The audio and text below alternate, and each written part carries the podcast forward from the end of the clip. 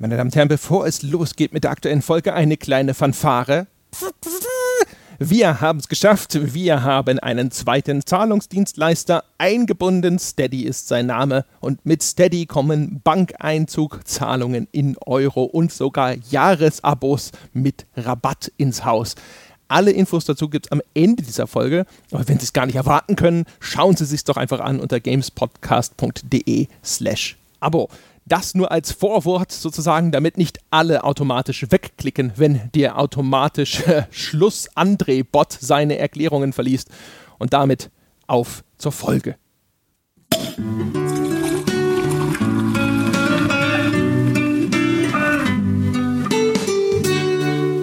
Auf ein Bier, meine Damen und Herren. Und dieses Mal, dieses Mal äh, geht es weiter. Wir machen eine Fortsetzung. Als Spieler wissen Sie, kein großer Erfolg kann ohne eine Fortsetzung bleiben. Und eine unserer erfolgreichsten frühen Folgen war unser Interview mit Jörg Langer. Und dementsprechend kehrt er zurück, der Jörg Langer. Hallo Jörg. Ich war doch nie weg. Hallo Jochen, hallo André. Wie, du warst die ganze Zeit hier? Oh hast, hast, du alles gehört? ja, ja, und mitgeschrieben. Es kommt bald äh, Fire and Podcast raus. Es war nur ein Scherz, als ich gesagt habe, dass ich mich gern mit Frischkäse einreibe. Ja, ich möchte das nochmal klarstellen. Das ist ja vielleicht für Außenstehende nicht immer ganz nachvollziehbar. Ja, und natürlich, ja, wenn man schon so ein Ensemble-Movie fortsetzt, dann braucht man alle Hauptdarsteller wieder und dementsprechend ist auch Jochen Kiebauer wieder mit dabei. Hallo Jochen. Hallo André, hallo Jörg und ich gucke jetzt in der Zwischenzeit, während ihr miteinander redet, gehe ich auf expedia.de und buche mir einen Flug auf die Bahamas, wenn demnächst das große Enthüllungsbuch von Jörg Langer rauskommt. Aber auf den Bahamas vermuten dich inzwischen alle. Da wirst du sofort gefunden. Wir da habt ihr doch euren Geldspeicher, dachte ich, weil der dort nicht so besteuert wird. Ja, und Jochens Kanonenboot, weil äh, überall sonst dann wurde abgelehnt, dass er das da irgendwo an den, an den Dock stellen darf. Nee, nee, Guernsey nimmt auch noch gerne äh, Wirtschaftsflüchtlinge auf und so. Also ja, aber Guernsey ist nicht so schön warm und hat weniger nee, Strand und, ja. und so. Dafür gibt es erstaunlich viele Kirchen auf Guernsey. Also ähm, für die nicht sehr große Population ganz beeindruckend. Und noch deutsche Weltkriegsbunker übrigens. Hm, in denen könnte ich, ja, da könnte ich mich mit meinem Kanonenboot verschanzen und wenn dann die ganzen Leute kommen, um ja. mich zu suchen. genau. Sehr gut. Der Jörg ist bestimmt öfter auf Guernsey anscheinend, ja. Bringt dann auch immer so ein paar Goldbarren nochmal irgendwo auf die Seite. Naja, wenn, dann müsste ich Goldbarren holen, um defizitäre Online-Magazine am Leben zu halten. Aber das ist eine andere Geschichte. Nee, ich war mal tatsächlich zur Klassenfahrt in der Och, was war denn das? 11. oder 12. Klasse waren wir auf Guernsey tatsächlich. Ein prägendes Erlebnis. Ja, ich wollte ich wollte auch gerade sagen, die ganze Zeit, weißt du, bei Gamers Global so ein wir brauchen oder die, die, Werbeeinnahmen fließen nicht mehr so wie früher und jetzt kommt raus, ja, ja, der ganze Tag ist auf Guernsey hier, der Herr Lange. Das ist vielleicht Lebenshaltungskosten, wer weiß, wie die da so sind. Aber ja, der Jörg sagt, das äh, ist eine andere Geschichte. Eigentlich ist es das gar nicht, denn wir wollen über Gamers Global sprechen. Ja? Wir setzen quasi die Handlung an der Stelle fort, an der wir das letzte Mal aufgehört haben. Insofern ist es ja ne, gar nicht mal so weit weg vom Thema. Ich würde aber vorschlagen, bevor wir über sowas wie, keine Ahnung, ob Werbeeinnahmen fließen oder nicht sprechen, wir könnten das chronologisch aufziehen. Ja? Bin Ui. immer ein Freund davon und äh, hätte einfach gesagt, wir können noch mal einfach an so an der Stelle ansetzen und so ein bisschen Ursachenforschung betreiben und den Jörg als erstes fragen, wann kam diese Idee zustande? Also Gamers Global, für die Leute, die es nicht wissen, das ist das Magazin, es ist ein Online-Magazin, das der Jörg betreibt und ist das Special Feature, der USP sozusagen, ist ja, dass es einen starken Schwerpunkt darauf setzt, Community mit einzubeziehen, auch in der Form, dass die Leute dort selber Artikel und News verfassen können. User-Generated Content, das war mal ein Buzzword. War das was, was dich damals in erster Linie sozusagen inspiriert hat, diese Idee vom User-Generated Content oder wie kam das alles zustande? Äh, nein, und ich würde auch nicht sagen, dass bei Gamers Global 2018 äh, User-Generated Content noch so der USP ist, aus mehreren Gründen, aber da können wir noch dazu kommen. Ähm, wie kam das? Also ich bin ja irgendwann mal von IDG weg äh, und zwar ziemlich genau ein Jahr, nachdem ich äh, in die Verlagsleitung gewechselt war, da haben wir noch drüber gesprochen, glaube ich. Und ähm, war nicht sehr erpicht darauf, äh, jemals wieder in ein großes Unternehmen zu gehen, weil ich das irgendwie gerade im letzten Jahr als sehr unangenehm empfunden hatte. Ähm, auch meine Aufgabe, also nominell zwar Teil der Verlagsleitung und mehr Geld, aber ein Heft, das nicht so richtig funktioniert hat und Strukturen nicht funktioniert haben und Entscheidungen, die ich nicht genügend mit beeinflussen konnte. So, um das mal kurz zusammenzufassen. Und da erschien mir dann die Selbstständigkeit äh, doch als sehr äh, schöne Sache. Und ich hatte das Glück, ich bin ja 2005 dann weg von IDG 2004 äh, gewechselt, genau, 2005. Ich hatte das Glück, dass ich dann just durch freundliche und gut dotierte Nachfolgeaufträge von IDG quasi so eine Art, ja, wie soll man das nennen, goldenen, goldenen selbstständigen Start hatte, was glaube ich eher selten ist. Also ich habe quasi gleich wieder Aufträge gehabt. Ähm, und äh, hat auch ganz gut gepasst, weil im Sommer 2005 ist unsere zweite Tochter zur Welt gekommen und so. Das ließ sich alles ganz gut an. Und ich habe es dann tatsächlich auch äh, geschafft, 2005, 2006, 2007 äh, mich sehr gut als Selbstständiger quasi zu schlagen, waren aber im Prinzip im Wesentlichen so Printaufträge. Also mach uns ein komplettes Heft oder auch regelmäßig Hefte extern. Das war die Zeit, erinnert euch vielleicht trotz eurer Online-Vergangenheit oder teilweise Online-Vergangenheit daran. Es war so die Zeit, wo die Verlage entdeckt haben, dass sich so 30, 40, 50 Mann Redaktionen nicht mehr rechnen ähm, und wo gleichzeitig online nicht genug Geld reingebracht hat. Und da haben viele Verlage die geniale Idee gehabt, dass sie quasi Leute entlassen, die Hefte aber immer noch rausbringen mit kleineren Teams, die dann Unterstützung durch äh, ja, freie letzten Endes gesucht haben. Beziehungsweise bei mir war es eigentlich immer so, ich habe dann komplette Hefte gemacht, habe dafür quasi einen größeren Betrag eingesackt und habe quasi dann äh, unter, unterlizenziert. Wie nennt man das in der Baubranche, wenn man einen Subunternehmer hat, die Subunternehmer beschäftigen? Also ich habe dann einfach mit einem Stamm von Leuten, die ich kannte, denen ich vertraut habe, Autoren oder auch Chefin vom Dienst und so, habe ich dann eben Printhefte gemacht. Und das lief auch sehr gut, ähm, auch monetär. Aber es war für mich abzusehen, dass das äh, Thema Print ein Verfallsdatum hatte. Und gleichzeitig wollte ich eigentlich auch wieder ein eigenes Baby haben. Ich habe ja äh, jahrelang äh, zu Unrecht äh, geglaubt, dass GameStar mein Baby sei. Ihr wisst, was ich mit Baby meine. Also es hat jetzt nichts mit ähm, Prokreation zu tun, sondern so das von einem geschaffene, gehätschelte und auch einem gehörende ähm, Herzensprojekt, äh, das meine ich damit. Und ich habe irgendwann die Realität dann festgestellt, nee, irgendwie, ich habe ja an GameStar keinerlei Aktien. Das ist ja einfach von mir als Angestellter gemacht worden. Und ähm, darum wollte ich wieder was eigenes machen. Und ähm, dann habe ich 2007 mit dem Jan Tomaszewski, das war ein ehemaliger ähm, GameStar-Redakteur für den Online-Bereich zuständig, ähm, haben wir äh, darüber nachgedacht, was man zusammen tun könnte. Also neben meinen, meinen Printobjekten, die ich so gemacht habe. Also es war, also die, die, weiß nicht, wenn, wenn, wenn euch was im Detail interessiert, fragt da einfach nach. Ihr seid ja gerade entweder nicht mehr im Skype drin oder wunschlos glücklich. Bahamas. Bahamas. Um nicht zu sehr ins Detail zu gehen, auf jeden Fall mit dem Jan Tomaszewski hatten wir dann, habe ich dann die Idee gehabt. Ich glaube, die Anfangsidee kam auch von ihm quasi eine User-Generated, äh, Content-unterstützte News-Website zu machen. Und zwar äh, kamen da zwei Sachen zusammen. Einmal Jan als, sag ich mal, internetaffiner Puls am Puls der Zeit äh, Flüsterer, ähm, der das als großen Trend gesehen hat und der das auch von der technischen Seite her spannend fand. Wie kann man sowas organisieren? Mit welchem technischen Gerüst und so weiter. Ähm, und für mich schien es auch gut zu passen, weil ich wollte was mit Online machen und ich hatte auch schon die letzten Jahre bei GameStar zunehmend gesehen, dass man selbst mit einer großen Redaktion, wir waren ja, glaube ich, knapp 30 oder genau 30 Leute in, in meiner Endphase dann 2003, 2004, ähm, es sehr schwer hat, allein, wir haben ja nur PC-Spiele gemacht, im Prinzip allein die PC-Spiele vollumfänglich abzudecken.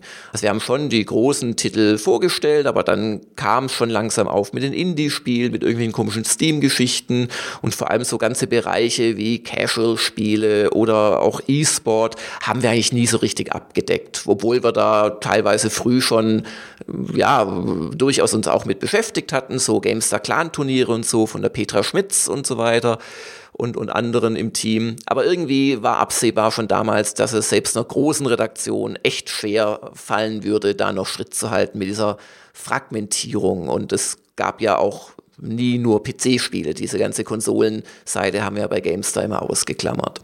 Und das kam dann so ein bisschen zusammen und dann haben wir zusammen, so ich glaube im Herbst äh, 2007, Gamers Global Com gestartet. Die gibt's seit einigen Jahren nicht mehr, weil ich irgendwann vergessen habe, äh, glaube ich, die URL. Äh, ich habe sie zwar umgezogen zu einem anderen Host, aber nie wieder auf die eigentliche Webseite gelenkt und die wurde auch nicht mehr aktualisiert seit Jahren. Insoweit ähm, ist es sehr schade, aber auf irgendeinem Server liegt die noch. Also ich könnte sie reaktivieren. Und Gamers Global Com war wirklich die Idee auf Englisch. Ähm, eine Newsseite zum Mitmachen zu, äh, äh anzubieten, mit eigenen News und mit einem größeren Artikel pro Woche. Das kam dann von mir natürlich. Das war so dann quasi, was bei mir durch meine andere Arbeit äh, die ich geleistet habe, quasi so übrig blieb, abfiel oder zumindest von Kontakten her möglich war. Also spannende Interviews mit, oder zumindest Interviews mit spannenden Leuten, so rum äh, formuliert. Oder auch mal ein Test auf Englisch, solche Geschichten. Und diese großen Artikel wurden dann meistens so Samstagabends fertig. Dann habe ich ein paar US-Websites angeschrieben. Hallo, ich habe hier einen neuen Artikel. Und Sonntagmorgens, wenn es geklappt hat, hatten wir erstaunlich viele Zugriffe oder zumindest erstmal Links von diesen Webseiten auf den Artikel. Und das hat durchaus so ein bisschen funktioniert, zumindest als Hobbyprojekt. Und im Laufe des Jahres 2008 war dann halt die Frage, können wir das so ein bisschen professionalisieren? Kann man damit vielleicht äh, mittelfristig Geld verdienen? Und da war dann die Antwort eher nein, weil ähm, A, auf Englisch zu schreiben, vor allem längere Artikel, ist unglaublich schwierig, wenn man kein Muttersprachler ist. Und was dann rauskommt, ist am Ende etwas, das nicht dem nicht der Kompetenz äh, gerecht wird, die man zu spielen oder zum Sujet besitzt. Die Interviews gingen leichter, weil da ja spricht der Interviewpartner. Ähm, und B war uns nicht klar, wie wir das vermarkten sollten. Also ja, so groß, dass wir jetzt nur mit Google-Werbung da hätten leben können, war das nicht. Also wir haben, glaube ich, mit Google so 50 Dollar da im Monat verdient mit einem Banner oben oder so und eine eigene Vermarktung in USA, ja, das, das, das schien uns einfach zu, zu größenwahnsinnig zu sein. Aber ich habe dann halt äh, die Idee äh, entwickelt, das Ganze auf Deutsch zu machen, ein bisschen auszubauen. So, wollt ihr mal wieder was sagen? Weil ich bin auch schon bei äh, Gamers Global im Momoka äh, unserem Montagmorgen-Podcast, der immer am frühen Nachmittag erscheint, montags, für meine 30-minütigen Monologe gefürchtet. Also, das ist aber, solltet ihr mal wieder was sagen. Das ist, das ist toll, weil du rächst dich gerade so ein bisschen an André. Ich weiß noch, als wir bei dir im Momocast waren, du hast ihn gefragt, was hast du in letzter Zeit so gespielt? Ja, und wenn man André ja. eine offene Frage stellt, dann rennt er auch los. Und ich habe mir gerade gedacht, ach, das ist die Rache von Jörg. Ja, nee, das ist, das ist einfach, endlich darf ich, weißt du, zu Hause nur Frauen und weibliche Katzen. Ich komme nicht zu Wort.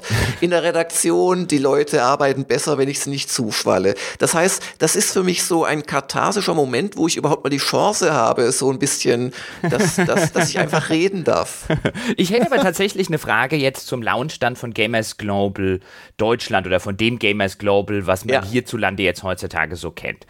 Ich habe das ganze Projekt nämlich aus reinem Eigeninteresse, glaube ich, seit der Startphase verfolgt. Also die US-Seite mhm. noch nicht. Ich habe dann irgendwann mitgekriegt, dass es die mal gab und habe immer gedacht, hm, wollten die das auf irgendwie international auswälzen? Jetzt ist es ganz interessant, dass du erzählst, nee, das stand am Anfang und dann haben wir uns entschlossen, das irgendwie auf Deutsch nochmal neu aufzuziehen. Ja. Und gerade als du angefangen hast, das war ja, du hast das ja auch damals gestellt unter dieses Motto, das Spielemagazin zu mitmachen.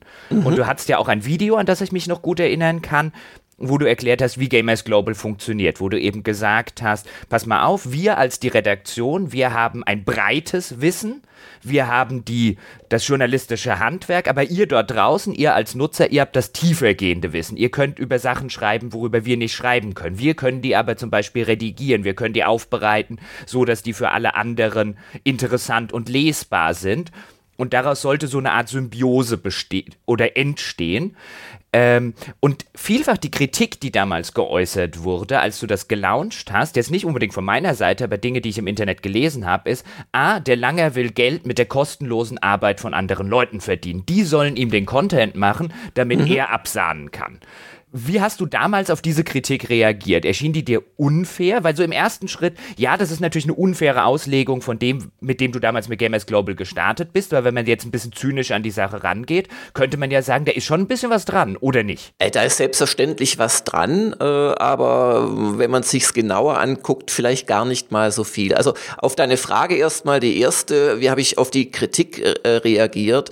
Ähm, in der berühmten Jörg Langer Mischung aus heiliger Überzeugung Recht zu haben und äh, die Wahrheit und vor allem auch das, die, die Ehrlichkeit und das Gute gepachtet zu haben.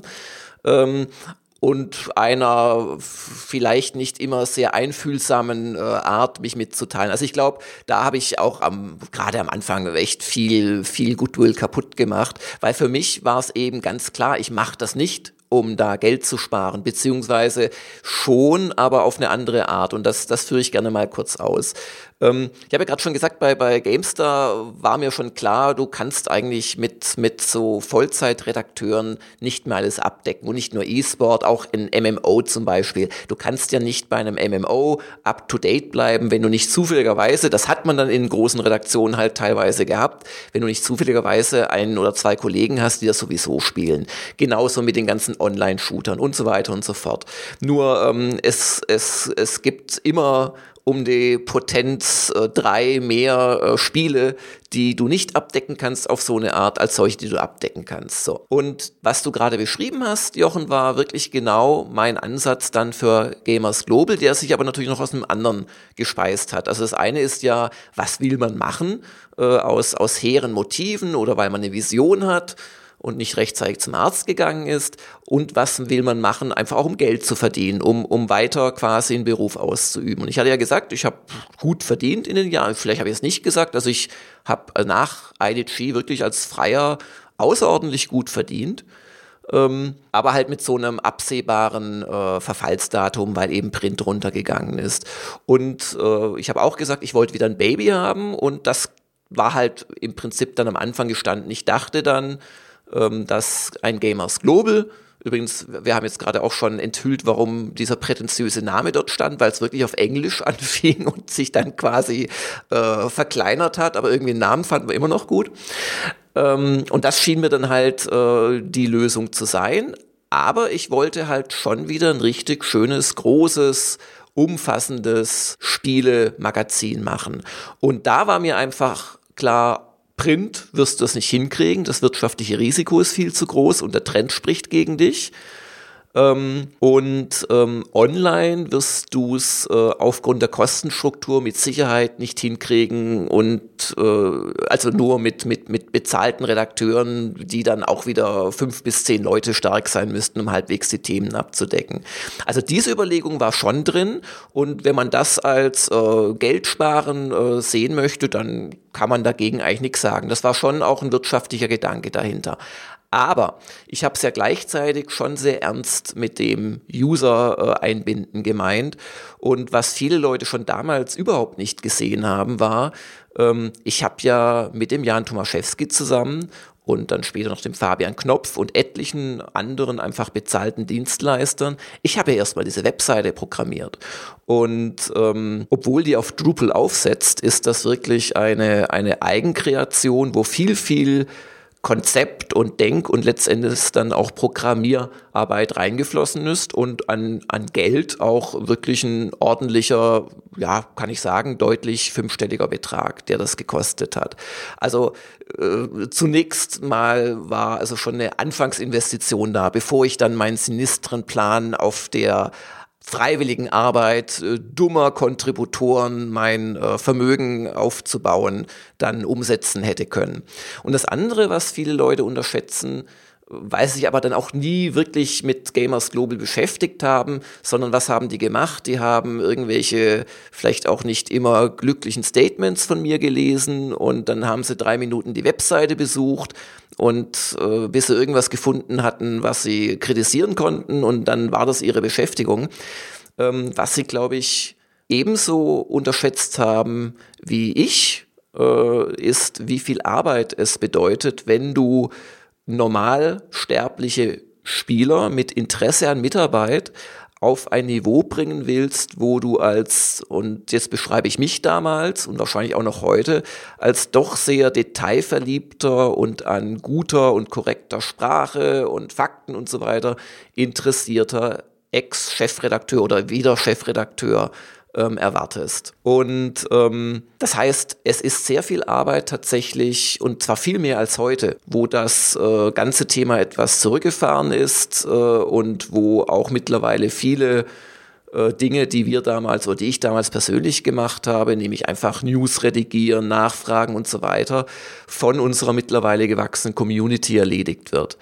Ähm, wie viel Arbeit da tatsächlich reingeflossen ist. Und ähm, ja, also ja, wir, wir haben ganz stark auf freiwillige Mitarbeit gesetzt, ähm, aber auch nie ausschließlich. Aber nein, das war keinesfalls kostenlos, weil Arbeitszeit, die man ins Redigieren, ins Rückfragen, ins Betreuen steckt, ist Arbeitszeit. Und ähm, dazu kommen einfach auch die echten Kosten der, der, der Website-Entwicklung und, und Fortentwicklung und Betreuung. Ich, also das vielleicht mal dazu. Eine, eine Sache, da will ich nämlich noch einhaken. Und zwar, wie gesagt, ich habe das damals verfolgt und offen gestanden, ich habe immer so ein bisschen gedacht, ich finde die Kritik ein bisschen diese, die diesbezügliche Kritik, ach, der will ja mit der Arbeit anderer Leute Geld verdienen, fand ich damals schon ein bisschen befremdlich insofern, weil es genug andere, gerade auch im Spielebereich, Seiten gibt. Man nehme sowas wie Game FAQs oder heutzutage so einen Reddit. Es gibt ach, Spiele, Spieletipps schon ja, damals. Es gibt, also ja. es gibt einen Haufen Sachen, den, die man nie dafür, Spieletipps wurde auch gerne mal kritisiert, aber sowas wie Game FAQs oder so, eine mhm. Seite, die ich zur damaligen Zeit insbesondere auch noch sehr, sehr gerne benutzt habe, da gab es gefühlt eher selten Kritik daran, dass da ein wirtschaftliches Unternehmen Geld mit den FAQs von anderen anderen Leuten äh, verdient und ab und zu haben die denen dann mal auch 100 Dollar oder so gegeben, was jetzt für eine FAQ von Final Fantasy X oder so, wo wahrscheinlich irgendwie 100 Stunden reingeflossen sind, auch ein ziemlicher Hungerlohn ist. Aber was ich mir damals gedacht habe, auch so mit meinem spielejournalistischen und Redakteurs-Background war, das kann nie funktionieren, mhm. weil mhm. ich habe gedacht, News kriegt er hin, das kann, das kann gehen, aber User-Artikel, User-Tests, User-Previews auf einer qualitativen Ebene, mit der man in einem Konkurrenzumfeld von GameStar und Co. überleben ja. kann. Nichts gegen die User, die da vielleicht extrem tief in der Materie drinstecken, aber denen fehlt das handwerkliche Rüstzeug. Vielleicht mhm. habe ich das damals auch ein bisschen, wie du es auch gesagt hast, ein bisschen überheblich gesehen, aber meine erste Reaktion war, das kann nie funktionieren. Wann habt ihr habt ja irgendwann umgestellt? Hat es nicht funktioniert und wann habt ihr es realisiert? Also, ähm, wir waren ja von Anfang an auch immer eine richtige Redaktion, in Anführungszeichen. Die bestand zwar anfangs wirklich nur aus mir, als einzigen äh, quasi Betreiber und sich selbst irgendwie was Zahler, äh, wobei ich die ersten zwei Jahre äh, zugezahlt habe bei dem Ganzen. Also ich war 2019 mal gestartet, zusammen mit dieser, mit dieser Programmierung und dem ganzen Zeug, dann den wegfallenden Aufträgen, weil ich die Zeit für Gamers Global brauchte und so. Also habe ich im Prinzip dann 2010, glaube ich, wirklich alles so aufgezehrt gehabt, was ich so an Ersparten quasi äh, hatte. Äh, das kann man auch mal vielleicht sagen bei der Gelegenheit. Ähm, das, ähm, das Konzept war ja immer zweigleisig und von Anfang an gab es ja auch äh, bezahlte Artikel von echten Redakteuren, von Profis sozusagen, von Mick Schnelle, von, von, von Heinrich Lehnhardt, von solchen Leuten. Ähm, das war ja auch Anfang, von Anfang an dabei. Und ich habe da auch nie draußen Hehl gemacht den Usern gegenüber. Das sind die Profis, die kriegen Geld und ihr seid die, die äh, mit persönlichem Engagement arbeiten, die von uns aber quasi anders bezahlt werden. Und zwar einmal dadurch, dass wir euch ähm, auf ein anderes Niveau bringen und äh, zum anderen, dass ihr eben überhaupt in so einem Umfeld publishen könnt, dann wiederum das Feedback bekommt und hoffentlich auch was für euch lernt. Und äh, ich glaube, wäre ich besser oder, oder einfach smarter in Sachen Selbstverkaufe, ähm, dann hätte ich schon längst mal in den letzten neun Jahren äh, zum Beispiel eine Liste gemacht von ehemaligen ähm, Gamers Global Praktikanten, aber auch einfach so User-Mitarbeitern, die es mittlerweile geschafft haben, sich da äh, wirklich, vielleicht nicht immer im Spielejournalismus, aber im Journalismus zum Beispiel wiederzufinden, wo wir ihnen, sag ich mal, ja, vielleicht nicht entscheidend geholfen haben, aber doch mitgeholfen haben. Also diese Zweischneidigkeit, die haben die Leute auch nicht gesehen. Was du allerdings sagst mit deinen damaligen äh, Befürchtungen, da hast du völlig recht das war, was ich letzten Endes unterschätzt habe. Also ich habe ein paar Fehler gemacht, glaube ich. Das eine war, dass ich zu viel wollte. Ich wollte wirklich einen GameStar, PC Games, Krawall, wie, wie sie alle hießen da draußen, Konkurrenten, ein Vollsortimenter. Und ähm, wir haben selbst heute noch, wir sind gerade in einem Relaunch äh, äh, befindlich. Wir, wir sind heute noch damit beschäftigt, also äh, neun Jahre später, dass wir einzelne Funktionen aus der Webseite rausnehmen, weil wir es nie geschafft haben, sie wirklich zu nutzen. Also es sind teilweise Kleinigkeiten, aber ist auch jetzt viel zu unwichtig darüber zu reden aber ich bin quasi mit einer grenzenlosen, mit einem grenzenlosen Optimismus daran gegangen und habe eine Webseite entworfen, wie sie funktionieren würde, wenn man A, ein, naja, nicht ganz kleines, festes Team hat und B, wirklich Dutzende, vielleicht Hunderte engagierter User Kontributoren, die auf einem hohen Qualitätsniveau zuliefern. Und das, das war so ein bisschen, glaube ich, die Geburts, äh, der Geburtsfehler von Gamers Global. Ähm, und es gab auch noch eins, zwei andere. Aber wir haben dann in der Tat gemerkt, dass äh, das Konzept zwar generell funktioniert, ähm, dass aber letzten Endes es zu schwer ist, die von dir auch beschriebene Diskrepanz einfach in der sprachlichen Qualität äh, und auch teilweise ja in der Sorgfalt, muss man ganz ehrlich sagen. Ähm, quasi zu überbrücken. Und das ist halt auch etwas, was, was weder ich so richtig gesehen habe, aber auch viele Kritiker nicht. Und das hat übrigens auch dazu geführt, dass ähm, wir bei Gamers Global viele Leute abgeschreckt haben. Also im Laufe der Jahre gab es viele, viele Menschen, die guten Willens und auch voller Elan und Begeisterung und auch sehr häufig äh, Kompetenzen in einem bestimmten Thema oder in mehreren Themen waren, die uns quasi eine Chance gegeben haben, uns ausprobiert haben, eine News geschrieben haben und dann wurde die News nicht veröffentlicht. Oder es gab zehn Rückfragen oder es lief auf einmal ein Countdown-Timer los mit E-Mail-Benachrichtigung. Es gibt Rückfragen zu deiner News, bitte antworte innerhalb von einer Stunde und solche Geschichten, wo wir quasi dann diese engagierten User mit der harten Realität konfrontiert haben. Da sitzt eine Redaktion, wie gesagt, anfangs war das nur ich, der einfach jetzt die Erwartungshaltung hat, dass ich, der User, so performe wie ein angestellter, ausgebildeter, bezahlter Redakteur. Und dass das nicht immer gut geht, ist ja auch klar.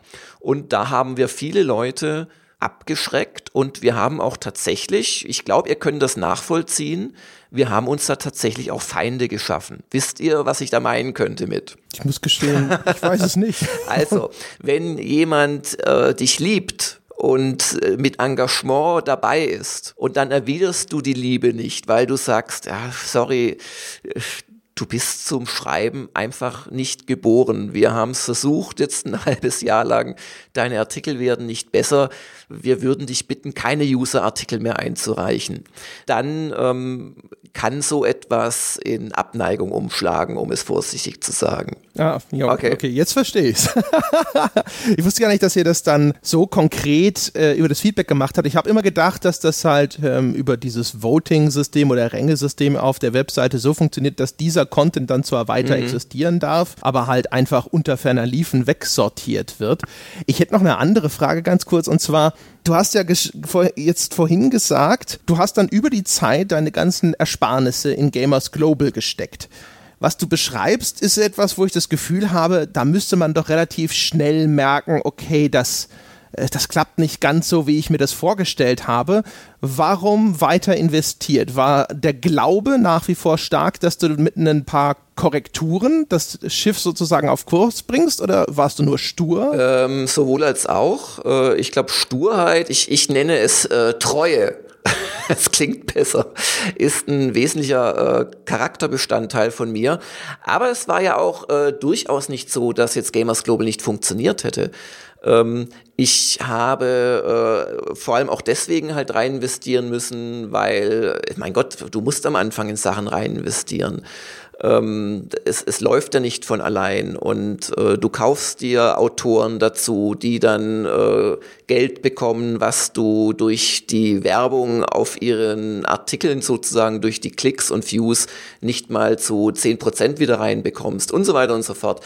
Aber es gab ja durchaus auch ähm, positive Anzeichen und äh, es ist auch jetzt nicht so, dass ich heute kein Geld mit äh, Gamers Global verdienen würde, sonst würde ich es in der Tat nicht mehr machen.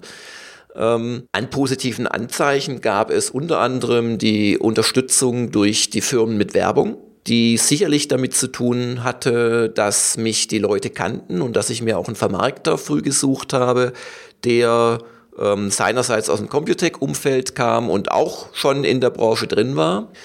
Ähm, steigende Nutzerzahlen, auch durchaus, wie ich finde, äh, immer wieder sehr gute qualitative Artikel.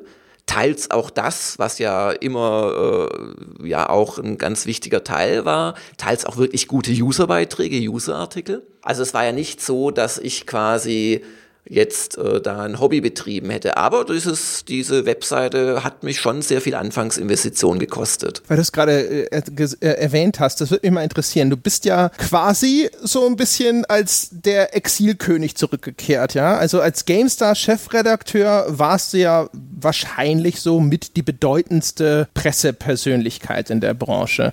Und dann warst du eine Zeit lang freier Autor und jetzt hattest du auf einmal ein vergleichsweise kleines Online- Online-Magazin. Was ja gerne mal passiert in solchen Momenten ist, dass man feststellt, welche Menschen einen, äh, sag ich mal, freundlich behandelt haben oder welche Menschen zugänglich waren für Anfragen, nur weil man wichtig war.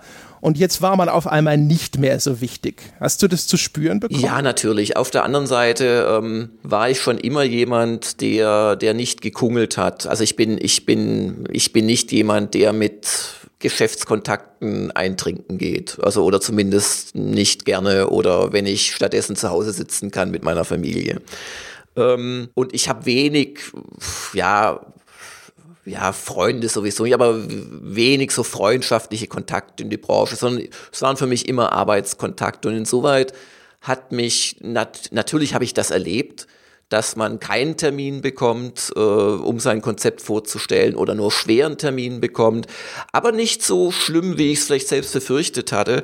Aber auf jeden Fall, was ich nicht hatte, war da irgendwie eine emotionale Komponente, dass ich auf einmal merke, ach, das war ja gar nicht mein bester Freund, sondern der wollte mich ja nur als GameStar-Chefredakteur bezirzen. Also da war ich sozusagen ähm, dagegen immunisiert, aufgrund, ja, auch wiederum meiner vielleicht nicht immer hilfreichen äh, Charaktereigenschaften oder, oder wie ich an Sachen rangehe. Aber ich muss sagen, mir hat unterm Strich diese GameStar-Vergangenheit sehr geholfen, weil ich einfach äh, bei den wesentlichen Industriekontakten ein Name war, weil da mancher gesagt hat, komm, schieben wir da mal 1000, waren das noch D-Mark, nee, das waren schon Euro, schieben wir mal 1000 Euro hin, vielleicht wird's ja was, es ist ja immerhin der Langer wir mögen ihn vielleicht nicht, aber nicht, dass der wieder voll. Wisst ihr, auf der Ebene hat das schon funktioniert und ich muss sagen, so insgesamt haben mich die allermeisten Leute fair behandelt, also und, und, und netter behandelt, als sie es hätten müssen. Also da, da, da kann ich jetzt nicht von großartigen Enttäuschungen berichten, aber vereinzelt gab es natürlich ganz klar. Ich habe eine Frage auch noch zum, so ein bisschen zum Launch von Gamers Global, beziehungsweise auch zur Entwicklung über die Zeit bei diesem speziellen Feature, wenn wir schon über solche Dinge gesprochen haben. Als du angefangen hast oder hinter diesem ganzen Nutzersystem steckte ja gewissermaßen ein MMO mit Das heißt, ja. die Nutzer hatten verschiedene, es gab verschiedene Nutzerklassen, es gab verschiedene Nutzerränge für Dinge, die man gemacht hat, News schreiben, Artikel schreiben, kommentieren, gab es Erfahrungspunkte. Die, die gibt es übrigens alles, mhm. also das alles gibt es noch. Ja. Genau, darauf will ich gerade so ein bisschen hinaus. Als du damals gestartet bist mit dem Projekt, war es natürlich auch gerade die Hochzeit von World of Warcraft und man merkt diesem System schon an, dass du dich an solchen Spielen und auch an World of Warcraft orientiert hast, teilweise bei den Klassennamen, es gibt dann die Jägerklasse und so weiter. Und ich habe damals schon drauf geguckt und habe gedacht, einerseits fand ich das eine, eine sowas von abwegig originelle Idee, dass ich es einerseits cool fand, andererseits habe ich drauf geguckt und habe gedacht, mein Gott, wenn ich da schon mitmachen wollen würde, diese ganzen Erfolge sammeln und so dann noch ein MMO, wenn ich irgendwo freiwillig mitspiele, um Gottes Willen. Mich würde einerseits interessieren, wie gut hat das funktioniert und B, ich habe neulich mal mit André gesprochen, als es um dein Relaunch ging. Darauf werden wir dann später noch zurückkommen und dann habe ich gedacht und habe glaube ich zu André gesagt, warum hat er denn diese ganze MMO-Kram jetzt nicht mal langsam rausgenommen? Hm, vielleicht ist das ja was, wo er halt einfach einen harten Nutzerstamm hat, den er damit voll vor den Kopf stoßen würde, wenn er das jetzt rausnimmt. Weil so in meiner Wahrnehmung habe ich gedacht, das kann doch auch nicht so richtig funktioniert haben oder habe ich mich da total geirrt? Äh, nein, also ich, ich sehe, ich hätte in vielem mit dir, Jochen, damals vorher reden sollen. Beziehungsweise, ja, Im Nachhinein ist mir immer schlauer. Ja, im Nachhinein ist man auch selber schlau. Ganz ehrlich, ähm, im Na Nachhinein würde ich Gamers Global natürlich genauso nicht nochmal machen. Und wenn ich es überhaupt nochmal so machen würde, dann würde ich noch mit wesentlich mehr Vertrauen gegenüber der Userschaft arbeiten, aufgrund der guten Erfahrungen in neun Jahren, als mit Misstrauen. Denn letzten Endes ist das System, das ich da entwickelt habe mit diesen Rangstufen. Also wir müssen jetzt nicht die intrikaten Nervdetails der Gamers Global Ränge äh, im Einzelnen ausbreiten, aber nur für eure Zuhörer, die jetzt vielleicht nicht alle Gamers Global kennen. Es gibt halt zum einen etwas, was es in vielen Foren gibt. Du postest mehr, dann steigst du irgendwie in irgendwelchen Fantasierängen auf. Das haben wir quasi genommen, erweitert. Bei uns verdient man mit sehr vielen Sachen Experience Points, aber letzten Endes kann man sagen, selbst wenn man nie eine News schreibt, sondern einfach ab und zu mal postet, im Profil was macht, im ja, so, dann äh, kriegt man Erfahrungspunkte und kann sich, wenn man auf sowas irgendeinen Wert legt, ab und zu mal drüber freuen, dass man jetzt nicht mehr, weiß was ich, der äh, Einstiegsheini ist, sondern eben der Pro-Gamer. Das ist das eine.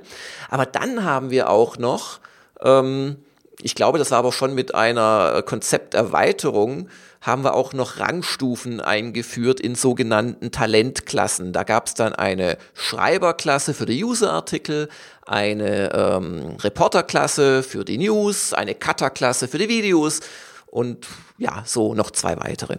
Und ähm, das war dann im Prinzip, was beim Rollenspiel nicht die Levels sind, sondern die Skills, die du dir kaufen kannst, gegen wiederum Skill Points.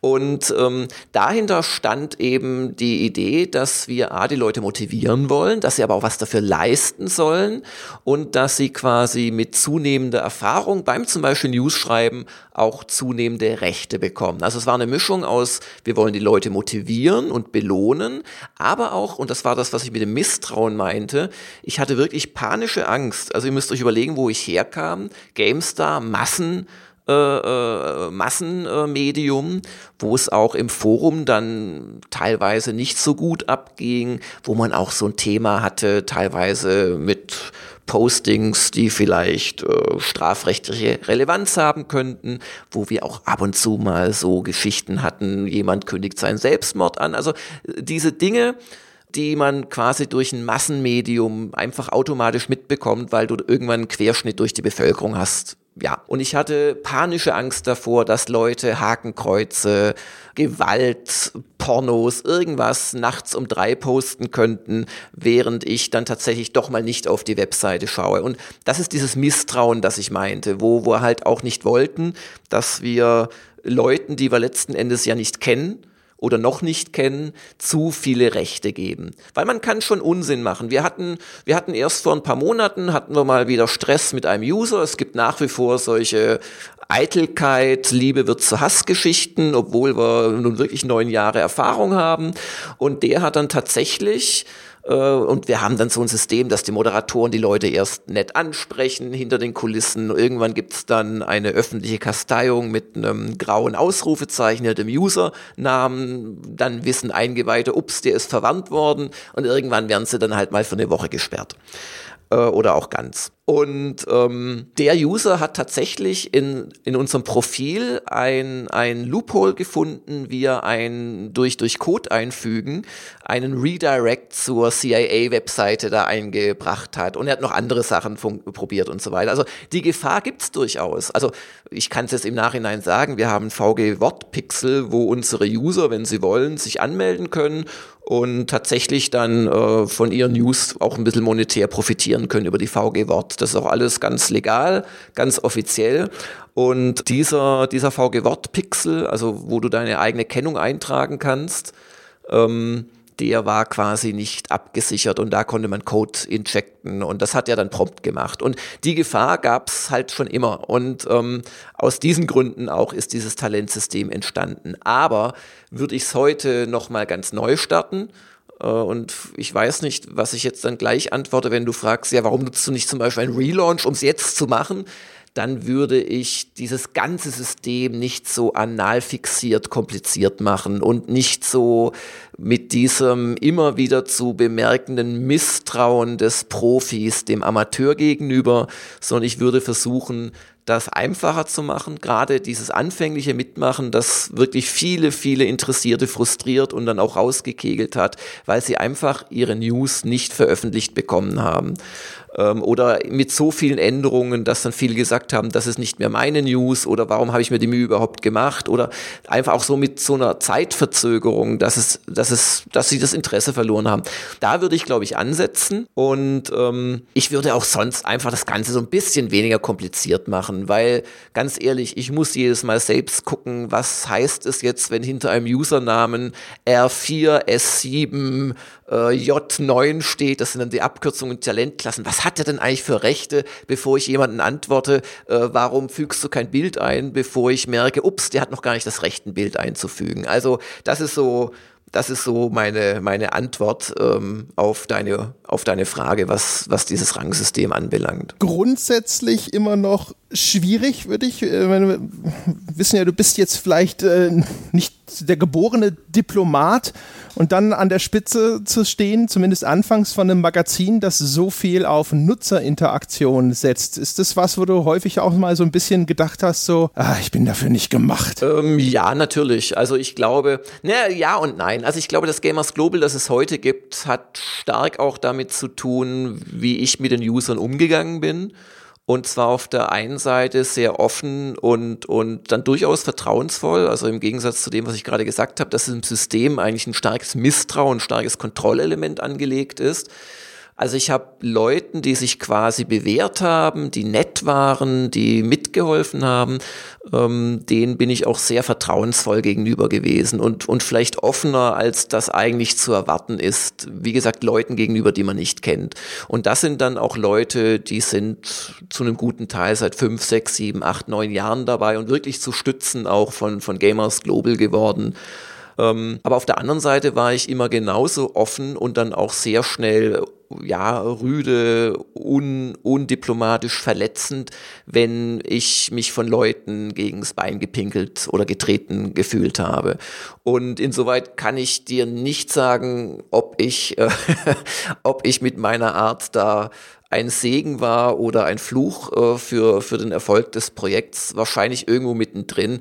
Ich glaube, also ich bin auch, glaube ich, mittlerweile ähm, ja, bin ich, bin ich diplomatischer geworden oder, oder brech vorher ab, beziehungsweise ich habe auch durch die Mods Leute, die auch mal sagen, du Jörg, es sind einfach wiederum äh, freiwillige Mitarbeiter, die so ein bisschen bei den bei den Kommentaren aushelfen, ähm, die auch mal sagen, Jörg, sorry, also da bist du daneben gelegen. Also so ein bisschen als Korrektiv äh, wirken, was mich dann auch in, in einzelnen Fällen tatsächlich mal zu einer öffentlichen Entschuldigung zum Beispiel verleitet hat. Aber ja, also ich bin, ich bin ein, ich bin das, was man, wenn man es nett sagen möchte, ein Charakter mit Ecken und Kanten. Und das ist einerseits, glaube ich, ein Plus, weil ich Leuten, die nicht böswillig äh, das sehen wollen, glaube ich, immer rüberbringe, ich verstell mich nicht, auch nicht den Usern gegenüber, ich erzähle nichts, woran ich nicht glaube. Aber auf der anderen Seite, ich kann halt wirklich auch äh, Leute verletzen, aus, aus ihrer Sicht runtermachen oder einfach nicht den richtigen Ton finden. Ja. Gibt ja so im, also im, im Umgang mit, äh, mit Community und so, glaube, dass üblicherweise ist ja auch immer so ein bisschen der Ansatz zu sagen, die Community möchte, dass sowas auf Augenhöhe mindestens ja. stattfindet. Es gibt Leute, die sagen, äh, oder die sehen sich vielleicht sogar eher so als Kunden. Ne? Und hier in Deutschland zumindest haben wir ja sowas wie Kunde ist König, Kunde hat immer Recht und so. Und ich habe aber das Gefühl eher, wenn ich dich so darüber sprechen höre, dass das auch vielleicht nicht so ganz dein Blickwinkel war, zumindest nicht, wenn es dann darum ging, äh, sozusagen diese Leute zu betreuen, die auch wirklich Artikel geschrieben haben. Ist das etwas, wo du sagst, dass so, hey, naja, das ist ja auch kein, nicht auf Augenhöhe. Ich meine, ich bin nur mal Chefredakteur mit x Jahren Erfahrung und die nicht. Ja, äh, durchaus. Also ich habe, ich möchte es mal positiv formulieren. Ich habe nie Leuten äh, Honig um den Bart geschmiert aus der, aus der Befürchtung heraus, sie könnten sonst äh, Gamers Global verlassen oder äh, böse Dinge über Gamers Global schreiben. Und ich habe auch wenn du die User-Mitarbeit ansprichst, immer eine ganz klare Erwartungshaltung äh, äh, formuliert. Also es ist nicht der User, der uns einen Artikel schenkt, sondern es ist, es sind wir, die wir den Artikel quasi äh, annehmen und wenn nötig veredeln. Das war so ein bisschen die Grundeinstellung. Daraus habe ich nie einen Hehl gemacht und äh, die, die mag Auf der anderen Seite, ich habe dann aber auch wirklich ehrliches Lob und ehrliche Begeisterung für gute Artikel äh, verteilt und ich glaube schon, dass das dann auch einen Wert hatte. Und ich habe gleichzeitig, wie gesagt, ich, ich, ich denke auch an ganz konkrete Leute teilweise. Das ist ja dann auch ein wirklich ein, ein, ein teilweise sehr langer Prozess, wo es mir echt leid getan hat, aber wo ich denen sagen musste, du, sorry, bitte schreib keine User-Artikel mehr. Das, du kannst es nicht. Und weißt du, dann schreibt der so jemand, ja, und er denkt, ob er in die Branche rein soll und Spieleredakteur werden soll. Und ich sage ihm, bitte tu das nicht, weil du, du wirst keinen Erfolg haben. Das ist nicht deins. Und ähm, ja, also das als Antwort. Ist das grundsätzlich äh, hier so eine, ich weiß gar nicht, bist du da in einer, in einer Kultur von Kritik oder auch von der Art und Weise, wie man sich persönlich präsentiert, die einfach vielleicht nicht so richtig passt? Es gab ja auch diese Diskussionen damals, äh, wo es, glaube ich, darum geht, dass du mal irgendwann so ein bisschen flapsig gesagt hast, naja, also die Auszubildenden sollten uns ja eigentlich dafür bezahlen, für das ganze Wissen, das wir ihnen vermitteln. Ja, jetzt paraphrasiere ich das einfach mal. Und die einen würden sagen, das ist arrogant und gönnerhaft, dieser Umgang. Und die anderen würden vielleicht sagen, es ist halt selbstbewusst, der Mann weiß halt, was er kann und was er anzubieten ja, also hat. dieser eine Comment, der führte dann zu dieser äh, lang erbeutet Praktikanten aus Geschichte, da haben wir ja schon letztes Mal drüber geredet. Das war einfach ein, ein, ein Comment in einem aufgeheizten Kommentarstrang. Das war nicht, das war nie meine offizielle Haltung. Aber ähm, dass ich immer sehr selbstbewusst gesagt habe, nee, äh, die User, die mitmachen, sind keinesfalls verblendete Idioten, wie es ihnen ja, das ist ja das Lustige, es, es, es waren ja auch immer Vorwürfe nicht gegen mich dann von solchen Leuten, die Vorwürfe geäußert haben, sondern gleichzeitig hatten sie dieses patriarchalisch äh, ja, äh, protektionistische, was bestimmte politische Parteien ja auch manchmal an den Tag legen. Äh, wir wissen, was besser für dich ist, du armer, verblendeter Gamers Global User. Also die haben dann unseren aktiven Usern quasi die Intelligenz abgesprochen, zu erkennen, dass sie ausgebeutet werden. Sie haben aber nicht kapiert oder haben so getan, als würden sie es nicht kapieren, ähm, dass das ja im Gegenteil sehr intelligente Leute sind, die äh, es quasi schaffen, äh, diesen hohen Anforderungen überhaupt gerecht zu werden und dass diese äh, ja, Intelligenz ist ein belaster Begriff, dass, dass diese Leute, die was können, die, die, die es schaffen, auf einem relativ hohen Niveau Infos oder gar Artikel zu Spielen zu schreiben, dass die ja offensichtlich was zurückbekommen haben, sonst hätten sie es doch nicht gemacht. Und da kann man jetzt vermuten, liegt's an diesem äh, äh schon von euch angesprochenen äh, MMO-artigen Belohnungssystem, ähm, liegt es vielleicht an anderen Dingen, vielleicht auch an der Zusammenarbeit mit einem Jörg Langer, vielleicht auch daran, dass man selber merkt, nee, das, was ich da jetzt veröffentlicht habe, ist besser als das, was ich ursprünglich hatte. Oder was ich heute nach drei, vier Jahren äh, Gamers Global schreibe oder, oder poste, das hat ein anderes Niveau als das, was ich damals gepostet habe. Und ich glaube, in Wahrheit ist es eine Mischung aus, aus beidem und auch einem dritten Faktor, nämlich just auch dem Ehrgeiz oder dem Stolz zu publishen. Vielleicht verbunden mit einer Zeitknappheit oder es dann so wichtig doch nicht nehmen, der quasi diese Leute, die bei uns sehr gut mitarbeiten, von Leuten unterscheidet, die dann einfach ein eigenes Blog aufmachen. Weil ähm, das ist ein Punkt, Punkt, der, glaube ich, auch in die ganze Sache reingespielt hat am Anfang. Ich, ich dachte ja nach meinen Erfahrungen, nach meinen positiven Erfahrungen mit dem ähm, Gamers Global Com, wo auf viel kleinerem Niveau als bei DE, aber immerhin, wo es wirklich Mitarbeiter gab, teilweise waren das dann Deutsche, die mich wiederum halt kannten von GameStar, aber es waren auch wirklich ganz neue Leute aus von der ganzen Welt letzten Endes. Es gab so ein halbes Dutzend von Kontributoren, klingt nach wenig, ist es aber nicht, wenn man drüber nachdenkt, die, die relativ regelmäßig was gemacht haben, die ich überhaupt nicht kannte, die rein durch das Konzept angesprochen worden waren. Und ähm, wie gesagt, es ist mir auch bei Gamers Global.com wirklich gelungen, als winzige, unbedeutende Webseite immer wieder auf großen oder damals großen äh, Webseiten verlinkt zu werden mit meinen einzelnen Leuchtturmartikeln oder Videos. Und ähm, mit der Erfahrung im Hinterkopf äh, und dann meinem meinem Selbstbewusstsein, ich bin der äh, Jörg Langer von GameStar, bin ich dann quasi an die, an die deutsche Ausgabe rangegangen. Ähm, mal, zu ähm, der, mal zu dem, was du, was, was ihr jetzt gerade auch ein bisschen besprochen habt, ja. mal eine andere Herangehensweise. Oder nee, sorry, Jochen, lass, lass mich auch okay. noch kurz äh, äh, zu Ende führen und, und dann darfst du sofort. Aber lass mich das sagen. Also ich, ich dachte tatsächlich, dass wenn ich mich da hinstelle und sage, ich, Jörg Langer, mache jetzt eine Website zum Mitmachen, dass das positiv aufgenommen wird in Deutschland, weil ich hatte ja in einem, in einem quasi fremden Umfeld die Erfahrung ja schon gemacht und dachte jetzt tatsächlich, jetzt kennen mich ja die Leute von GameStar und müssten mich doch eigentlich eher positiv sehen, weil GameStar ist ja toll und wir waren unbestechlich und so weiter. Und was ich überhaupt nicht kapiert habe, ist, dass das aber gar nicht so war, sondern dass ich habe dann auch am Anfang gezielt versucht, mit, mit meinen Mitstreitern, die es ja schon damals gab, allerdings auf unentgeltlicher Basis, ähm, wir haben, haben das dann Redaktion genannt, aber das waren halt einfach Leute, die mir geholfen haben aus, aus Begeisterung anfangs, ähm, dass wir, äh, dass, dass wir quasi auf Leute gestoßen sind und Leute versucht haben anzusprechen, die Blogs betrieben haben, die ähm, Fansites betrieben haben, auch so FAQ-Seiten zu bestimmten Spielen. Und ich dachte ernsthaft, äh, die freuen sich, dass ich sie anschreibe und wollen vielleicht da ein bisschen was beitragen und sich noch bekannter machen. Und wir kriegen gute Inhalte von denen. Nach der Maxime, die kennen sich im Detail viel besser aus. Aber in Wahrheit haben die das quasi als Anmaßung oder viele von ihnen als Anmaßung verstanden und quasi auch als Angriff auf sich selbst, weil viele dieser Fansites aus deren Sicht ja ganz ähnlich funktioniert haben, dass nämlich quasi freiwillige Kontributoren was beigetragen haben und damit die, die Fanseite zum Leben erfüllt haben. Und das habe ich äh, ganz krass fehl eingeschätzt und also da habe ich, habe ich mir den ein oder anderen PR-GAU am Anfang auch geleistet, wo ich mit einer vielleicht weniger ehrlichen, aber auch realistischeren ähm, Herangehensweise vielleicht besser äh, gepunktet hätte. So. Ja, meine Frage wäre jetzt so ein bisschen so eine andere Herangehensweise, wenn es jetzt so um Umgang mit Usern und so weiter geht und das ist ja auch bei Gamers Global immer noch ein bisschen ein Thema.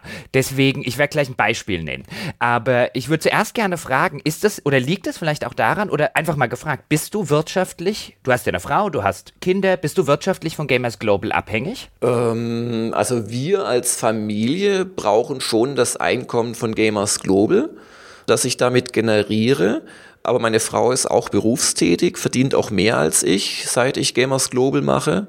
Und ich sage jetzt so, wir würden jetzt nicht sofort verhungern, äh, wenn, wenn es Gamers Global nicht gäbe. Also, dass wir da quasi vor dem wirtschaftlichen Aus Hartz IV oder irgendetwas stünden. Also das definitiv nicht. Aber wir könnten uns vermutlich unser Leben, wie wir es eben leben, gemietetes Reihenhäuschen an der Münchner Peripherie, so auf Dauer nicht leisten können. Okay, weil ich frage das deswegen ein bisschen so rum, weil manchmal so ein bisschen bei mir so der Eindruck entsteht, auch gerne mal bei euch in den Kommentarspalten, dass es vielleicht so ein bisschen auch daher kommen könnte, dass man eben, wenn man erzürnt ist, ob einer aus der eigenen Sicht ungerechtfertigten Kritik so ein bisschen dieses Ding hat, dich Abonnent brauche ich nicht. Ich habe so ein Beispiel, wo, wo ich, wo ich äh, äh, nachvollziehen kann, was ich meine. Da hattet, mhm. ihr hattet jetzt im äh, Oktober letzten Jahres, war es glaube ich, da hattet ihr eine News dazu gemacht, dass äh, die User-Unterstützung bei euch so wichtig sei wie noch nie zuvor. Jawohl. Denn genau die Anzeigenerlöse alleine, ich zitiere, was, ihr, was du dann geschrieben hast, können Gamers Global schon seit Jahren nicht mehr finanzieren. Im Jahr 2017 fallen wir wohl auf ein Fünfjahrestief. Auch die Quereinnahmen wie Amazon bröckeln. Das heißt, ihr seid mehr denn je auf User.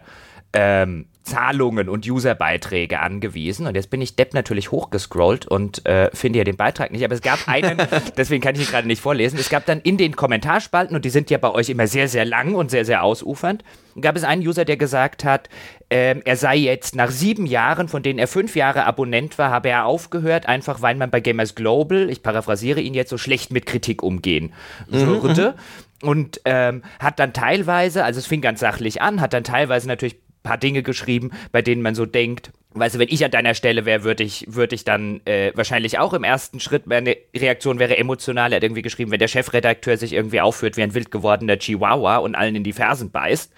ähm, äh, so eine Geschichte. Äh, einerseits witzig, andererseits... Ich, ich erinnere mich wieder. Genau. Ja, ja, ich erinnere mich und, auch an den ähm, User. Und ja. du reagierst so, und ich habe das damals gelesen, und ich glaube, ich habe sogar zu André oder Sebastian gesagt, was macht denn der Jörg da? Weil äh, du reagierst dann mit einem vielen Dank für dein Feedback, du bist bestimmt nicht der erste User, den ich vergrault habe, und ich denke, alles alles klar, so holt man den vielleicht wieder zurück und am Ende schreibst du dann sowas wie, und weil er für irgendwas Verständnis geäußert hat, sein Verständnis könne er sich da hinschieben, wo die Sonne nie scheint. So ungefähr. Ja, das habe ich so nicht geschrieben, aber. Nein, aber er kann sich sein ja, ja. wohin ich, schieben, ich ganz, du willst das ja, nicht ich, haben. Nee, nee, genau. Ich kann mich da ganz genau erinnern dran. Also was ich wirklich, wo ich wirklich allergisch drauf reagiere, ist, wenn mir jemand so irgendwie mit äh, so, so, so, ja, so, so von oben runterkommt. Das kann ich gar nicht haben. Das ist sicherlich eine persönliche Sache. Ähm, das Lustige ist, bei dem User, das gab dann, wenn ich es jetzt nicht durcheinander bringe, habe ich mich mit dem dann durchaus noch ähm, auf, wir haben so, wir haben, wir haben diverse wahnsinnige Kommunikationssysteme laufen, unter anderem halt auch so Privatnachrichten. Ich habe mich mit dem User dann tatsächlich noch privat äh, eine Weile weiter unterhalten, nachdem so der erste Ärger dieses Threads durch war. Und das ging eigentlich noch ganz, äh, eigentlich ist es sehr positiv, hat sich okay. das noch entwickelt. Aber ähm, an sich ist das ein gutes Beispiel. Ich, ähm, ich mache mir da häufig sicherlich äh, Dinge kaputt oder, oder biete zumindest Angriffsflächen, wo man, wenn man halt nicht der Meinung ist oder wenn man mir nicht unterstellt, dass ich offen bin, und, und ehrlich äh, sage, was ich fühle und wie es auch wirtschaftlich steht, kann man mir da halt regelmäßig einen Strick draus drehen. Da habe ich aber folgende Theorie zu. Ich glaube, der grundsätzliche Fehler ist es, sich überhaupt auf Kommentare von Usern in der Form einzulassen, wie ich das tue. Also quasi, ich will wirklich da auf Augenhöhe reden. Das heißt, ich, ich will nicht der, wie es bei GameStar übrigens war, der, der, der entrückte Chefredakteur sein, der sich ab und zu mal dazu herablässt, staatsmännische Comments zu schreiben. Genauso habe ich das nämlich bei der GameStar gemacht. Und ich hatte bei der GameStar auch nie irgendwie ein User-Problem, dass die Leute gedacht haben, ich bin arrogant. Die haben, also klar, vielleicht haben das etliche Leute gedacht, aber so im, im Forum oder so, das war immer, ah, der, der nette Herr Langer ist mal von seinem Berg der, der mühseligen großen Aufgaben herabgestiegen, um mit uns zu reden und er war ja total nett. Und ähm, bei, bei Gamers Global äh, sehe ich mich halt wirklich als auf Augenhöhe mit den Leuten. Das liegt ja auch schon daran, dass viele User bei Gamers Global ungefähr mein Alter haben, meinen Erfahrungsgrad im Leben, äh, auch Spielen gegenüber. Und ähm, das funktioniert ja auch äh, mit vielen, vielen richtig gut. Und ich glaube, daran liegt es, dass wir uns seit Jahren überhaupt halten können, weil das große Problem von Gamers Global ist, dass wir es nie geschafft haben, äh, auf die Reichweite zu kommen, wo ähm, wir quasi äh, wirtschaftlich richtig gut funktionieren können. Das heißt, warum es uns noch gibt und hoffentlich auch noch weitergeben wird, ist vor allem, dass es uns gelungen ist, äh, Leute, denen wir wirklich etwas wert sind, äh, zu finden und bei uns zu halten. Ähm, die uns einfach regelmäßig mit mit äh, Geld unterstützen, sei es durch indirektes Geld, Amazon-Bestellungen, solche Geschichten, sei es durch ein Abo, sei es durch Crowdfundings, ja, und das sind im Prinzip die wesentlichen Elemente oder, oder Spendenaktionen. Und ähm, ja, ich glaube, das hätten wir nicht geschafft, wenn ich da quasi smarter dran gehen würde, aber auf der gleichen Ebene wird mir das dann immer wieder auch äh, quasi zum Verhängnis, diese Art zu reden, weil die geht in beide Richtungen. Die heißt halt auch, dass ich zurückkeile, wenn ich angekeilt werde. Oder dass ich quasi emotional reagiere, wo es vielleicht schlauer wäre zu schreiben, äh, ich bin doch ein bisschen bestürzt, dass du uns so negativ siehst, kann aber wirklich nur hoffen, dass wir uns bessern werden in deinem Sinne und gib uns doch mal wieder eine Chance. Das könnte ich intellektuell schon schreiben und vielleicht auch ein bisschen weniger offensichtlich äh, äh, äh PR oder Marketing oder Kundenbindungsabteilungsmäßig. Äh, aber es wäre halt nicht meins. Und die eine Sache, ähm, wo ich auch sage, nee, so ganz falsch kann das nicht sein, ist, dass ich trotz dieser doch sehr intensiven Beschäftigung mit den Usern und auch immer wieder so Shitstorms, die es gab im Laufe der Jahre, dass ich echt noch keine Magengeschwüre habe. Also ich, ich glaube schon, dass dadurch, dass ich mit dem Frust, den ich da schon auch mal empfinde bei solchen Kommentaren, äh, dass ich da offen umgehe und, und zeige, nee, mich hat das jetzt angepisst und jetzt schlage ich zurück, dass das letzten Endes, äh, ja, also verhindert, dass ich da was in mich reinfresse und wirklich auch irgendwann da, ja, also Magengeschwür oder, oder ich schmeiß jetzt alles hin oder so etwas sage. Also insoweit ist es bestimmt nicht der perfekte Ansatz und ich verbaue mir da vieles. Aber ich habe so das Gefühl, gut, man äh, hat natürlich immer das Gefühl, dass die Entscheidungen, die man so trifft, irgendwie doch ganz gut sind im Leben. Sonst wäre man ja nicht der tolle Kerl, als den man sich dann vielleicht sieht. Aber ich habe das Gefühl, dass es so unterm Strich doch mehr Vorteile hatte für Gamers Global und mich als Nachteile, obwohl es wirklich alles andere als ideal sehr oft ist. Jetzt sind wir ja schon ein bisschen in die Zukunft gesprungen. Jetzt gehen wir mal ein bisschen weg von dem Thema vielleicht, weil wir haben noch einige andere auf der Pfanne. Ihr habt dann irgendwann eben diese kleinen, den kleinen Kurswechsel gemacht, weg von dem Spielemagazin zum Mitmachen hin zu dem, und das ist bis heute euer Claim auf der Webseite, dem Spielemagazin für Erwachsene. Und diese Umfirmierung des Untertitels, die fand ich damals interessant, die finde ich bis heute interessant, denn das ist ja so einer dieser schönen, positiv formulierten Claims. Wir sind das Spielemagazin für Erwachsene, der nichts Böses explizit über alle anderen sagt, aber natürlich implizit sagt, die anderen sind kein Spielemagazin für Erwachsene. Wie, wie kam es, wie kam es zu diesem, das, ich, ich finde ich find sowas ja immer ganz clever, oder wenn man sich, was weiß ich, das Unabhängige, das Kritische oder wie auch immer Spielemagazin nennt, dann geht man natürlich oder sagt natürlich implizit schon, hm, die anderen sind das vielleicht nicht so extrem. Wieso das Spielemagazin für Erwachsene? Bist du wirklich der Meinung, die anderen Spielemagazine seien nicht für Erwachsene? Nein, überhaupt nicht, sondern das Spielemagazin für Erwachsene hat quasi versucht, aus der Not eine Tugend zu machen. Und die Not ist schlicht und ergreifend, ähm, dass ich über die Jahre durch Userbefragungen und so weiter, durch die vielen, vielen Zehntausende von Kommentaren, die ich äh, geschrieben, beantwortet habe im Laufe der Jahre mit Usern, einfach weiß, wie unsere Klientel, unsere Zielgruppe aussieht. Und ähm, ich hatte ja nie geplant, mich auf, sag ich mal, eine ältere, im Berufsleben, im, im Leben stehende äh, Zielgruppe zu äh, begrenzen künstlich. Ich habe immer auch gedacht, hey komm, gerade unsere Mitmachaspekte und so weiter, das müsste doch genauso gut bei, sagen wir mal, Studenten funktionieren, die die Spiele mögen, vielleicht noch ein bisschen Zeit übrig haben. Und natürlich haben wir auch jüngere User und haben wir auch Studenten, aber äh, wir sind einfach im Schnitt, also im Schnitt wohlgemerkt 30 plus. Und das ist schon relativ alt. Und wir haben wirklich viele, viele äh, 40 plus Leute bei uns rumhängen. Und letzten Endes war das dann fast eher eine Tatsachenbeschreibung, aber natürlich durchaus ähm, mit dem Hintergedanken, sonst hätte ich ja schreiben können für ähm, ja, für 32-Jährige im Schnitt oder so etwas oder für Leute, die nicht erst gestern die Schule äh, be, be, betreten haben. Der Hintergedanke ist natürlich schon damit auch auf ein, auf, auf, auf ein paar andere Umstände bei Gamers Global hinzuweisen. Und ich glaube, was man schon sagen kann, ist, dass der Umgangston, das klingt jetzt alles ein bisschen anders, wenn, wenn du jetzt natürlich auch nachfragst, warum hast du diesen armen User XY da so angeschossen, ähm, Aber der Umgangston auf Gamers Global ist ein sehr reifer, sehr höflicher, sehr, ich nenne es einfach erwachsener in Abgrenzung zu juvenil, halbstark, irgendetwas. Ähm, die Leute posten mit viel Wissen, mit viel Bedacht oft. Und natürlich haben auch wir Leute, die fies sind oder die mal nur schreiben wenn es die Moderatoren dann nicht gleich löschen. Also so kurz plus eins oder Smiley-Postings werden schlichtweg gelöscht, weil wir wollen, dass die Leute quasi sich wenigstens die Zeit für einen Satz nehmen, wenn sie kommentieren oder ja.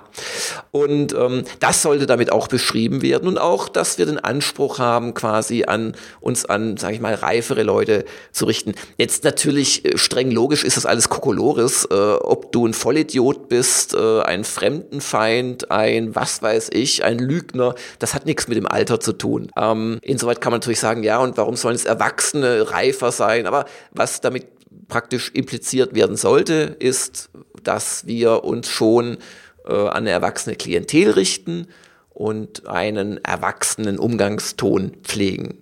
Das, das steckt dahinter. Aber wirklich überhaupt gar nicht, äh, dass eine GameStar sich nicht an Erwachsene richte oder so etwas. Das war also nie irgendwo die Intention dieses Claims. Gab es eigentlich bei diesen ganzen Incentivierungssystemen jemals unerwünschte Nebeneffekte?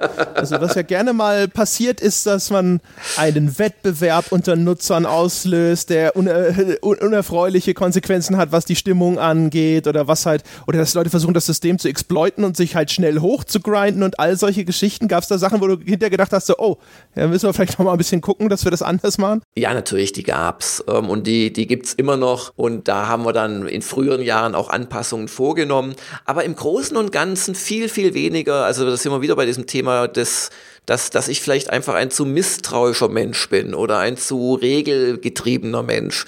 Ähm, also viel weniger, als ich dachte. Also die berühmten Hakenkreuzbilder, die gab's ja, aber ich könnte sie, glaube ich, äh, mit zwei Fingern abzählen im Laufe von neuneinhalb Jahren und, und solche Geschichten.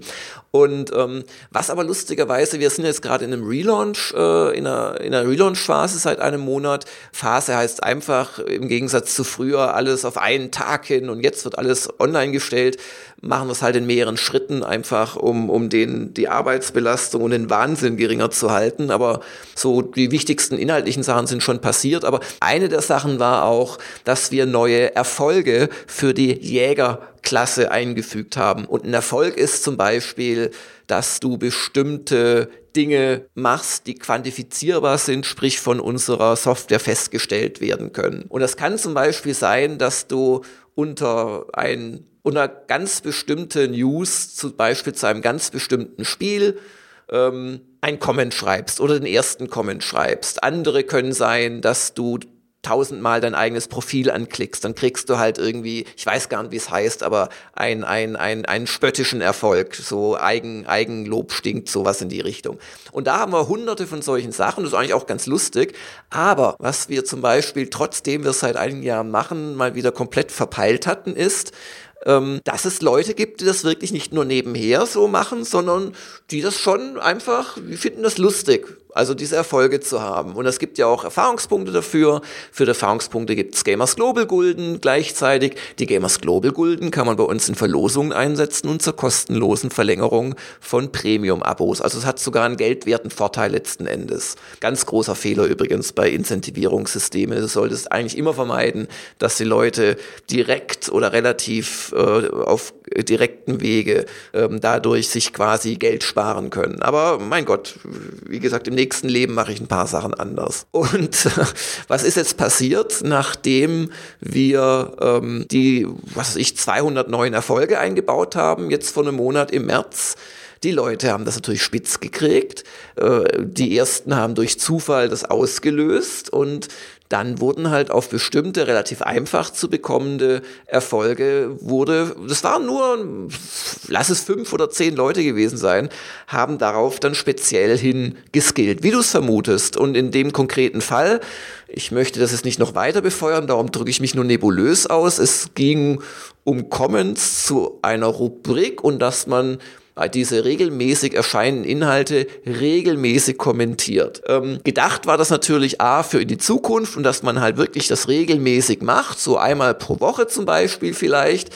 Was wir nicht bedacht haben, ist, dass jetzt Leute hergehen und schlichtweg die schon erschienenen 100 Inhalte der Kategorie mit Kommentaren zu spammen. Immerhin, die kennen unsere Moderationsregeln, schreiben sie nicht einfach nur ein Smiley, sondern schreiben, das finde ich auch oder, oder irgendwas, was du nicht wirklich angreifen kannst, außer dass du natürlich genau weißt, der macht das jetzt nur, weil es die neuen Erfolge gibt. Und das ist ja auch noch schön und gut, weil letzten Endes kriegen sie ein paar Erfahrungspunkte oder steigen im Jagdrang aufwärts. Aber was wir dann nicht bedacht haben, ist, dass wir die Funktion haben, äh, Inhalte zu tracken für die User. Das heißt, wenn ein User einen Inhalt, äh, zum Beispiel der Diskussion weiterfolgen möchte oder sehen möchte, ob der aktualisiert wird, kann er den in so eine Tracking-Liste reinnehmen. Und viele, wie wir auch gar nicht wussten, nutzen das ganz gerne und, und nehmen dann aber auch ihre uralten getrackten äh, Inhalte da nicht raus. Sie haben dann hunderte von Inhalten da drin und kriegen quasi, wenn nach drei Jahren noch jemand was postet zu einem Thema, das sie mal interessiert hat, kriegen das dann halt mitgeteilt. Und wenn sie es nicht abschalten, sogar per E-Mail ähm, Benachrichtigung. Und mehr muss ich zu dem Thema wahrscheinlich nicht sagen. Diesen Leuten ist jetzt durch dieses erfolgsinduzierte äh, Gespamme dass sich dann halt innerhalb von zwei Tagen nach dem äh, Relaunch, ähm, ähm, also von einem Monat, entwickelt hat, oder vor, ja, ist halt, ist halt die Hutschnur dann hochgegangen. Also ja, solche Effekte gibt's natürlich und die liegen dann auch einfach daran, dass wir Dinge auch nicht völlig durchdenken immer und, und, und nicht immer kapieren, was unser Tun an der einen Seite auf der anderen wieder auslösen kann. Aber das war noch nie was richtig Tragisches dabei. Was ich schon gemerkt habe, jetzt sind wir seit neun Jahren dabei, und es gibt die ersten fünf User seit vor fünf Jahren hat es einer geschafft, dann war lange nichts und jetzt in den letzten zwei Jahren haben es drei weitere geschafft und einer dazwischen. Es gibt tatsächlich fünf User, die den obersten Rang von äh, Gamers Global erreicht haben. Die dürfen dann auf unsere Kosten uns besuchen und haben halt dann den Top-Rang äh, und so weiter. Und sonst haben sie eigentlich gar nicht so viel davon. Aber es ist natürlich, klar, ist schon dann eine Leistung, auch eine Mehrjahresleistung. Und da haben wir zum Beispiel festgestellt, dass die ähm, meisten dieser Top 5 über eine ganz bestimmte Karriere, also von diesen Rangstufen, das geschafft haben. Und das ist natürlich dann letztendlich ein Zeichen, dass unser System grundsätzlich etwas unbalanciert ist. Auf der anderen Seite haben die sehr gute, sehr wichtige Arbeit gemacht. Das ist jetzt nicht unverdient oder so, aber jetzt natürlich unfair gegenüber anderen Rangstufen. Darum haben wir das zum Beispiel jetzt mit dem aktuellen Relaunch angepackt und wir, also das, da geht es um die Archivar-Talentstufe, die quasi so Screenshots hochladen oder Spiele-Steckbriefe pflegen ähm, und die ähm, haben wir jetzt nicht runtergestuft, sondern wir haben quasi die News-Schreiber und andere Sachen hochgestuft, dass die quasi schneller im Rang steigen können. Solche Sachen gibt's dann schon, aber das ist ja kein bewusstes Ausnutzen. Also wer, ganz ehrlich, wer auf Rang 30 ist bei Gamers Global, ähm, der hat so viel Zeit da reingesteckt. Ähm, das, da, da würde er viele andere Sachen im Free-to-Play-Bereich finden, wo er, glaube ich, sehr viel einfacher irgendeinen Top-Rang erreichen könnte. Also das ist dann nicht die Motivation, sich da hoch zu bescheißen. Jetzt laufen wir, laufen wir doch mal in Richtung des, des Relaunches. Der hat ja auch, nehme ich an, der ist euch ja nicht einfach mal über Nacht eingefallen, dass ihr dringend relaunchen müsst, sondern also für mich als äh, halbwegs regelmäßiger Leser der Webseite, der das Ganze interessiert verfolgt, hat sich jetzt schon so in den letzten ein, zwei Jahren ein bisschen so dargestellt, du hast das ja auch immer relativ offen oder ihr habt das relativ offen äh, äh, kommentiert und auch äh, vorgetragen, dass eben die Einnahmen, ich habe es vorher schon erwähnt, die Einnahmen auf Anzeigenseite immer weiter einbrechen. Das hört man ja auch nicht nur jetzt von Gamers Global, sondern sozusagen aus der gesamten Industrie, dass die Online-Einnahmen sehr, sehr problematisch geworden sind. Da spielt natürlich noch die ganze Adblocker-Nutzung und so weiter eine Rolle, dass so Amazon-Erlöse und so weiter über solche Partnerprogramme, dass die auch nicht mehr das sind, was sie mal waren. Und Ihr habt dann gleichzeitig diese Crowdfunding-Kampagnen, ihr hattet jetzt wieder eine Weihnachtsaktion. Gefühlt habt ihr die aber jetzt in den letzten zwei Jahren noch weiter verstärkt, weil ihr anscheinend eben, und wie du auch ja gesagt und geschrieben hast, auf diese User-Einnahmen mehr denn je angewiesen seid. Und jetzt habt ihr einen großen Relaunch gemacht, wo ihr ein bisschen weggeht von dem klassischen Longform-Spieletest, also dem klassischen Longform-Artikel auf mehreren Seiten, hin zu mehr Videotests. Gleichzeitig habt ihr die in Anführungszeichen objektive Bewertung oder Benotung der Spiele abgeschafft und euch jetzt eine subjektive Bewertung auf die Fahnen geschrieben. Und so in der Kombination wirkt das schon so ein bisschen, korrigiere mich, wenn ich mich irre oder wenn mein Eindruck dort falsch ist, als ein das alte Modell war so mittelfristig finanziell nicht mehr tragbar. Wir versuchen uns hier und auch explizit mit dem Relaunch eine etwas größere Zielgruppe zu erarbeiten, damit wir eben mehr Werbeeinnahmen generieren können, damit wir mehr User bekommen, die auch bereit sind, Geld auszugeben für unsere Premium-Sachen. Ähm, ist das korrekt? War das, wart ihr an dem Punkt, wo ihr gesagt habt, wenn wir Gamers Global so weitermachen wie bisher, dann machen wir es in zwei Jahren zu? Äh, exakt, genau so. Also alles, was du gesagt hast, ist im Prinzip richtig. Kannst du irgendeine Hausnummer geben? Was braucht es denn, um Gamers Global überhaupt am Laufen also zu halten? Also Gamers Global braucht im Monat einen niedrigen fünfstelligen Umsatzbetrag, äh, um quasi die laufenden Kosten zu bezahlen. Ich weiß es gar nicht, wo euer aktueller Stand ist gerade. Wollt es kurz sagen, dann kann ich ja, Patreon sind wir bei ungefähr 25.500 Dollar. Dollar, okay. Also da liegen, liegt ihr und, und Gamers Global in der gleichen Größenklasse. Was wir quasi brauchen, damit meine beiden Vollzeitangestellten der äh, ab und zu äh, beschäftigte Praktikant, der freie Techniker und die ganzen Autoren quasi, ähm, damit die bezahlt werden können und, und natürlich die laufenden Kosten, Büro, Versicherungen, Reisen etc. pp. Hardware. Und ähm, das Geld nehmen wir ein, aber tatsächlich äh, in den letzten Jahren von meinem persönlichen Gefühl, es wird immer schwieriger, das einzunehmen. Das heißt, ähm, wir sind gestartet mit im Prinzip 100% Anzeigeneinnahmen, die waren am Anfang gering, die sind dann aber stetig gewachsen und sind 2012 gepiekt und 2018, also fast sechs Jahre später, sieht so aus, dass die Anzeigen äh, nicht mal mehr ein Drittel äh, finanzieren. Und wo wir jetzt gerade über eine Größenordnung geredet haben, könnt ihr relativ euch genau überlegen, was das heißt auf einen Monat ähm, dass sie auf ein Viertel zusteuern und äh, ich mich doch regelmäßig frage, ob ich nicht auch langsam den wohlfeilen, ach, wir sind so schrecklich unabhängig, weil wir nehmen keine Anzeigen äh, Ansatz äh, fahren soll, der mir Sympathiepunkte bringt, wie das bekannte Podcasts zum Beispiel gerne machen. Also die Anzeigen äh, bewegen sich wirklich auf die Unerheblichkeit zu. Gleichzeitig wächst unser Abo-Stamm nicht und auch unsere Zielgruppe insgesamt nicht und dann haben wir natürlich ein Problem. Und wie ich es ausgleiche, ist im Prinzip die, die letzten zwei Jahre gewesen, dass ich wirklich durch diese Crowdfunding-Aktion, wir machen da gar nicht so viel, ist auch wieder so ein Punkt. Wir haben so ein paar echte Hate-Boys da draußen. Das ist wirklich lustig. Es ist zum Beispiel so, wenn wir ein YouTube-Video veröffentlichen, haben wir zwei Sekunden später zwei Dislikes. Ähm, es, ist, es, ist, wirklich so, ja. Ich sage euch mal, wenn wir eins veröffentlichen, ihr könnt das beobachten. Und wenn wir eine, eine News machen nach dem Motto, hey Leute, geht ins GameStar Premium, ähm, dann haben wir wirklich binnen Minuten nach erscheint diese News den ersten anonymen Hasskommentar. Und ähm, also gibt es so ein paar Leute, die es wirklich, äh, also ja, die uns einfach in inniger Feindschaft verbunden sind und die aber, glaube ich, auch froh sind, dass es uns gibt, damit sie da was haben, was sie hassen können. Und die Leute äh, beschweren sich natürlich über jedes Crowdfunding. In Wahrheit ist das gar nicht so häufig. Also wir, wir haben jahrelang eine Weihnachtsspendenaktion für neue Hardware gemacht, bis ich irgendwann gesagt habe, okay Leute, ich bin so ehrlich, ich brauche keine Hardware, ich muss äh, am Jahresende gucken, dass wir mit einer schwarzen Null abschließen. Das machen wir seit drei Jahren. Und ähm, seitdem ist das einfach Umsatz für uns. Ähm, und dann gab es vor drei Jahren, glaube ich, oder vor vier mittlerweile die erste Tokio, schickt Jörg nach Tokio Crowdfunding ähm, Geschichte, die sich seitdem sehr stark entwickelt hat, aber lustigerweise auch so ein bisschen weg vom eigentlichen Anlass der Tokyo Game Show. Mittlerweile lasse ich mir quasi per Crowdfunding äh, finanzieren, dass ich eine oder mehrere Dokus, Videodokus über Tokio oder Japan mache. Das ist einfach Privatinteresse, Interesse von Teilen der Userschaft sind da zusammengekommen. Geht aber alles in den Gamers Global Umsatz rein.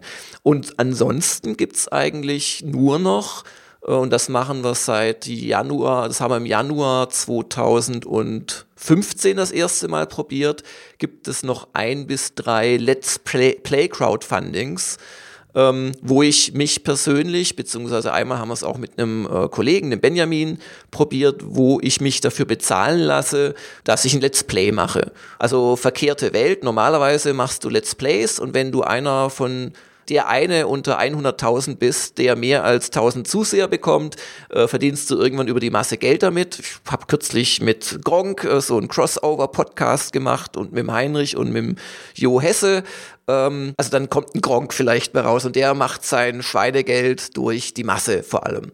Und äh, da wir die Masse nicht haben, ist es bei uns einfach umgekehrt. Ich sag Leute, ich äh, ich würde Kingdom Come Deliverance gerne privat spielen, allerdings erst in einigen Monaten, wenn es halbwegs bugfrei ist. Aber ich biete euch an, wenn ihr äh, wollt, das als bezahltes Let's Play zu machen. Und der Effekt war jetzt aktuell, ich bin noch mittendrin, dass wir da eben 40 Folgen finanziert bekommen haben und so 4000 Euro damit eingenommen haben. Aber es ist es nicht so, dass wir das quasi täglich machen. Also wenn wir die, die ganzen Crowdfundings äh, übers Jahr verteilen, kommen wir, glaube ich, im Schnitt der letzten drei Jahre auf drei oder vielleicht vier, wenn es ganz hoch kommt. Aber ich glaube, solange das geht, ähm, wird das eher zunehmen, weil es für mich momentan die einzige Möglichkeit ist, mehr Geld einzunehmen. Dummerweise äh, von denselben Leuten sehr häufig, die uns eh schon unterstützen mit einem Abo, mit, mit, mit so einer Weihnachts-Crowdfunding-Aktion. Und jetzt kommen wir zu deiner Vermutung, ja, ihr wollt die Zielgruppe erhöhen. Definitiv, genau. Ähm, wir, wir kranken daran, dass wir relativ unbekannt sind nach all den Jahren, was sicherlich ein oder das größte strategische Versagen meinerseits ist oder meine größte Inkompetenz. Äh, auf der anderen Seite, Webseiten allgemein haben es schwer und bröckeln, weil äh, je jünger die Leute sind, desto abwegiger ist der Gedanke, dass sie auf eine Webseite gehen, die ihnen quasi ein Kessel Buntes äh, präsentiert, sondern die Leute suchen sich überwiegend ihre Sachen zusammen und gerade die Jungen kommen eigentlich gar nicht mehr aus ihren Gatekeeper-Apps auf dem Smartphone raus. Also meine Töchter zum Beispiel, wenn man Smartphone als Internetnutzung äh, sieht, dann sind sie ganz intensive Internetnutzer, vor allem von Social-Kanälen, ähm, aber sie sind überhaupt keine Website-Nutzer. Also Webseiten, ah, jetzt kommt die 29-Minuten-Warnung später erinnern. Ähm, also die, das Windows-Fenster war wieder da. Also die, die, die, die Webseiten sind schon längst das neue Print, äh, also eigentlich zum Aussterben verurteilt. Vor allem solche Vollsortimenter wie Gamers Global. Also eine der Sachen, die ich zum Beispiel machen würde, würde ich jetzt ein neues Projekt starten, ist, ich würde mich äh, sehr viel stärker auf bestimmte Themenfelder begrenzen. Das, das scheint mir, das scheint mir der Weg zum Glück zu sein. Ja, und äh, jetzt, indem wir einige Änderungen gemacht haben, schielen wir einerseits natürlich darauf, dass wir doch mal vielleicht wieder von anderen Leuten wahrgenommen werden oder neu wahrgenommen werden, vielleicht von solchen, die wir vor neun Jahren mal vergrault haben, weil sie dachten, wir wollen nur User ausnehmen, die kostenlos mitarbeiten. Oder aber auch, ähm, die vielleicht einfach das Konzept nicht spannend fanden. Und das Witzige ist, dass unsere eigene Userschaft, die wir ja ganz gut kennen, uns in den letzten Monaten und Jahren zurückgespielt hat, dass just diese Sachen, für die wir vielleicht so ein bisschen bekannt sind oder auch berüchtigt oder wo wir uns selbst sagen, ja, dafür steht Gamers Global, nämlich für diese sehr detaillierten, äh, sehr auch in die Spielmechanik reingehenden äh, Testberichte, die auch mit viel Mühe dann gezimmert werden auf vielen Seiten, mit vielen selbstgemachten Screenshots und so weiter und so fort. Ähm, dass unsere eigenen User, wo man ja denken würde, naja, die sind ja da deswegen, uns so gespielt haben, dass im Prinzip über die Hälfte diese Artikel nicht mal ansatzweise vollständig liest, sondern überwiegend halt äh, die erste Seite, die letzte Seite, den Meinungskasten, den Wertungskasten. Also das, das steckt eben auch drin, die Erkenntnis, dass wir wahrscheinlich einfach äh, den Schuss nicht gehört haben, wie man heutzutage ähm, Inhalte über Spiele wahrnimmt. Und ähm, Gleichzeitig, wie gesagt, ich bin sehr stur, ich oder ich nenne es ja meine Treue zu äh, Menschen oder auch zu, äh, zu Dingen. Ich, ich will halt auch nicht alles einfach über Bord kippen, sondern ich versuche seit Jahren, wie, wie kann ich Gamers Global verändern, um weiterhin das machen zu können, was ich eben möchte. Ein, ein Spielemagazin, das sich nicht irgendwie nur auf Online-Shooter begrenzt oder das nur Audio-Podcasts macht, ohne euch irgendwie da jetzt angreifen zu wollen oder das nur irgendwie irgendwas macht. Und das ist im Prinzip für mich, also beides sehr schwer gewesen. Also sowohl die Abkehr von den langen Tests, also wir machen Tests nur noch als Video. Also die haben dann zwar noch ein bisschen Text und wir veröffentlichen als Service auch den Sprechertext Ähm, und man kann die Videos auch als reine Audiospur haben. Also wir, wir stecken viel Arbeit rein, dass wir die äh, Kommentierung so machen, dass sie auch ohne Bild funktioniert. Weil früher haben wir Testvideos gemacht, Szenen genommen und je nach persönlicher äh, Freisprecheignung äh, haben wir es dann komplett frei mal runter äh, kommentiert oder halt immer wieder so satzweise oder vielleicht uns ein paar Notizen gemacht. Aber im Prinzip waren das dann Bildbeschreibungen. Hier seht ihr, wie ich äh, den Endgegner fertig mache und es ist eine der Schwächen des Spiels, dass eben hier jetzt das und das passiert. So haben wir früher kommentiert und jetzt machen wir wirklich, schreiben wir Texte und versuchen quasi vom Medium her tatsächlich Videotests zu machen. Und äh, dahinter steckt wirklich die Überzeugung, dass das die kürzere, kompaktere und äh, ja, modernere Fassung ist, sich mit Spielen zu beschäftigen, als ähm, ja ellenlange Texte. Die Gefahr, die Gefahr dabei ist aber doch auch, dass du dann weniger sozusagen deine eigene Nische hast, sondern dann mehr jetzt in einen Bereich drängst, der ohnehin schon sehr gut und sehr stark besetzt ist. Wobei, ganz ehrlich, also so wahnsinnig viele gute, starke Testvideos sehe ich da draußen nicht. Also viele auch große Mitbewerber, die äh, machen Testvideos da spricht jemand etwas und dann sieht man auch bewegte Bilder, aber die bewegten Bilder und das, was der da vorträgt, passen gar nicht zusammen. Also da, ja, Punkt. Musste auch niemanden nennen. Wer, wer, wer sich's anguckt, merkt's ja, glaube ich, selbst. Also ich glaube schon, dass wir die gut machen können.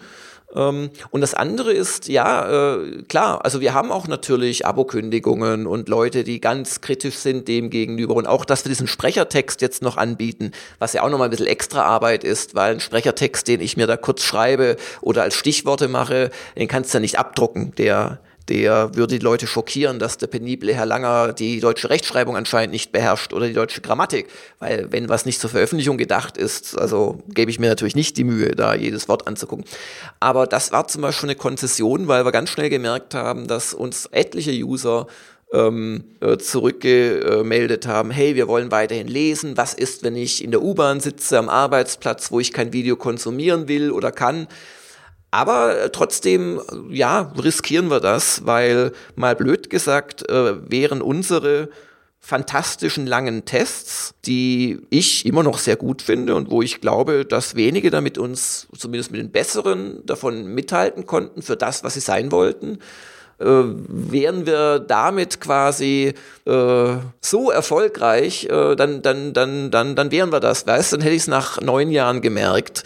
Ähm, und nee, sind wir aber nicht. Das heißt, das ist nicht oder ist nicht mehr das Alleinstellungsmerkmal, das es uns erlaubt, quasi äh, hier einer geregelten, bezahlten Arbeit nachzugehen. Und darum, ja, das riskieren wir. Ich habe das auch irgendwann mal in einem Comment geschrieben. Ja, klar, wenn wir so weitermachen wie jetzt, sind wir halt in, keine Ahnung, was ich da geschrieben habe, das kann ja auch niemand vorhersehen, sind wir halt in einem Jahr pleite und äh, wenn, wenn wir es jetzt probieren und ihr springt uns alle ab, sind wir halt sofort pleite, aber pleite sind wir. Darum müssen wir was ändern. Und ja, und das versuchen wir jetzt. Und ich habe das Gefühl, dass es gut ankommt. Erstaunlicherweise gerade diese Audiotests kommen ganz gut an, weil es sind ja trotzdem nur vier bis maximal zwölf Minuten, was wir da machen.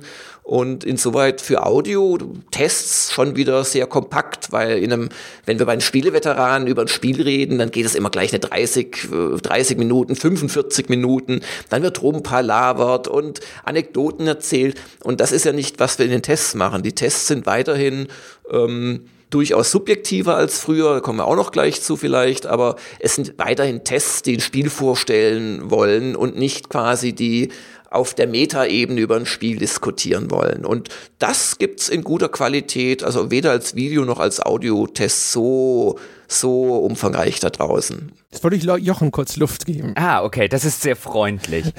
ihr habt euch jetzt, was ich interessant fand bei dem ganzen Relaunch ist, ihr habt euch jetzt auf, insbesondere auf Video konzentriert und da begebt ihr euch selbstverständlich in ein enormes Konkurrenzumfeld mit den ganzen Let's mhm. Playern dort draußen, den ganzen internationalen Bereich dort draußen, die ganzen anderen großen Magazine, die das ebenfalls äh, schon längst für sich entdeckt haben. Ich weiß noch, als wir bei der GameStar waren, André und ich, ich meine, die GameStar hatte ja mit André einen eigenen Videochefredakteur zum Beispiel. Einfach weil man das identifiziert hat. Der auch gute Formate gemacht hat, wenn ich das mal kurz speichelleckerisch einwerfen möchte, aber ehrlich.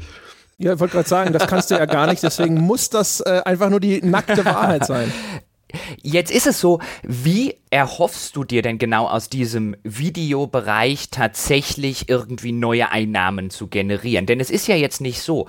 Ihr habt die ganze Zeit, und ich würde da übrigens zustimmen, ich habe immer sehr gerne die langen Tests auf Gamers Global gelesen, weil ich die vielfach, manchmal war ich vielleicht nicht mit der Wertung und so weiter einverstanden, aber weil ich die vielfach gerade im deutschsprachigen Raum für mit die besten der langen Testberichte und Textberichte gehalten habe. Und das war offensichtlich auch so ein bisschen euer USP und vor allen Dingen die Sache, die ihr gut gekonnt habt. Die Sache, in der mhm. ihr Expertise angesammelt habt. Und jetzt geht ihr in einen völlig anderen Bereich, der extrem großes Konkurrenzumfeld, der ein extrem großes Konkurrenzumfeld besitzt. Und dort macht ihr jetzt was, indem ihr eigentlich ja diese Expertise so nicht habt, die ihr über, euch über Jahre mm, erarbeitet habt? Nein, das ist falsch. Also wir machen schon seit vielen Jahren viel, also äh, das, du hast generell mit der Konkurrenz recht natürlich, aber mit dem keine Expertise hast du Unrecht. Also wir machen ja schon seit vielen Jahren und noch zunehmend Videos.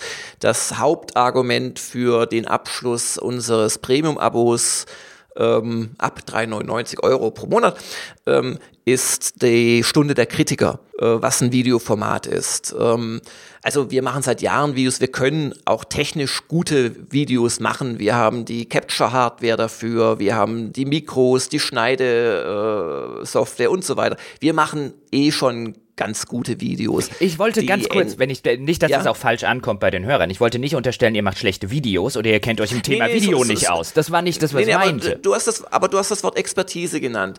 Und wenn du mit Expertise meinst, wir wissen nicht, wie man YouTube-Videos ähm, aufzieht, auch in der Beschreibung, im Titel mit dem äh, Thumbnail, dass sie geklickt werden, würde ich das sofort unterschreiben. Wir haben YouTube all die Jahre nicht ernst genommen. YouTube war für uns immer, ja komm, wir haben die Videos sowieso für unsere User, bringen wir es auch noch auf YouTube. Und dadurch haben wir dann halt, ja, paar tausend Abonnenten und geklickt werden die YouTube-Videos auch so ein tausendmal, zweitausendmal. Aber ähm, das heißt ja nicht, dass wir keine Videoexpertise hätten. Also was wir jetzt quasi versuchen zu lernen ist, wie machen wir Videos, die natürlich auch nicht völlig anders sind als das, was wir bislang gemacht haben. Wir testen immer noch Spiele vernünftig. Wir haben immer noch Ahnung von Spielen.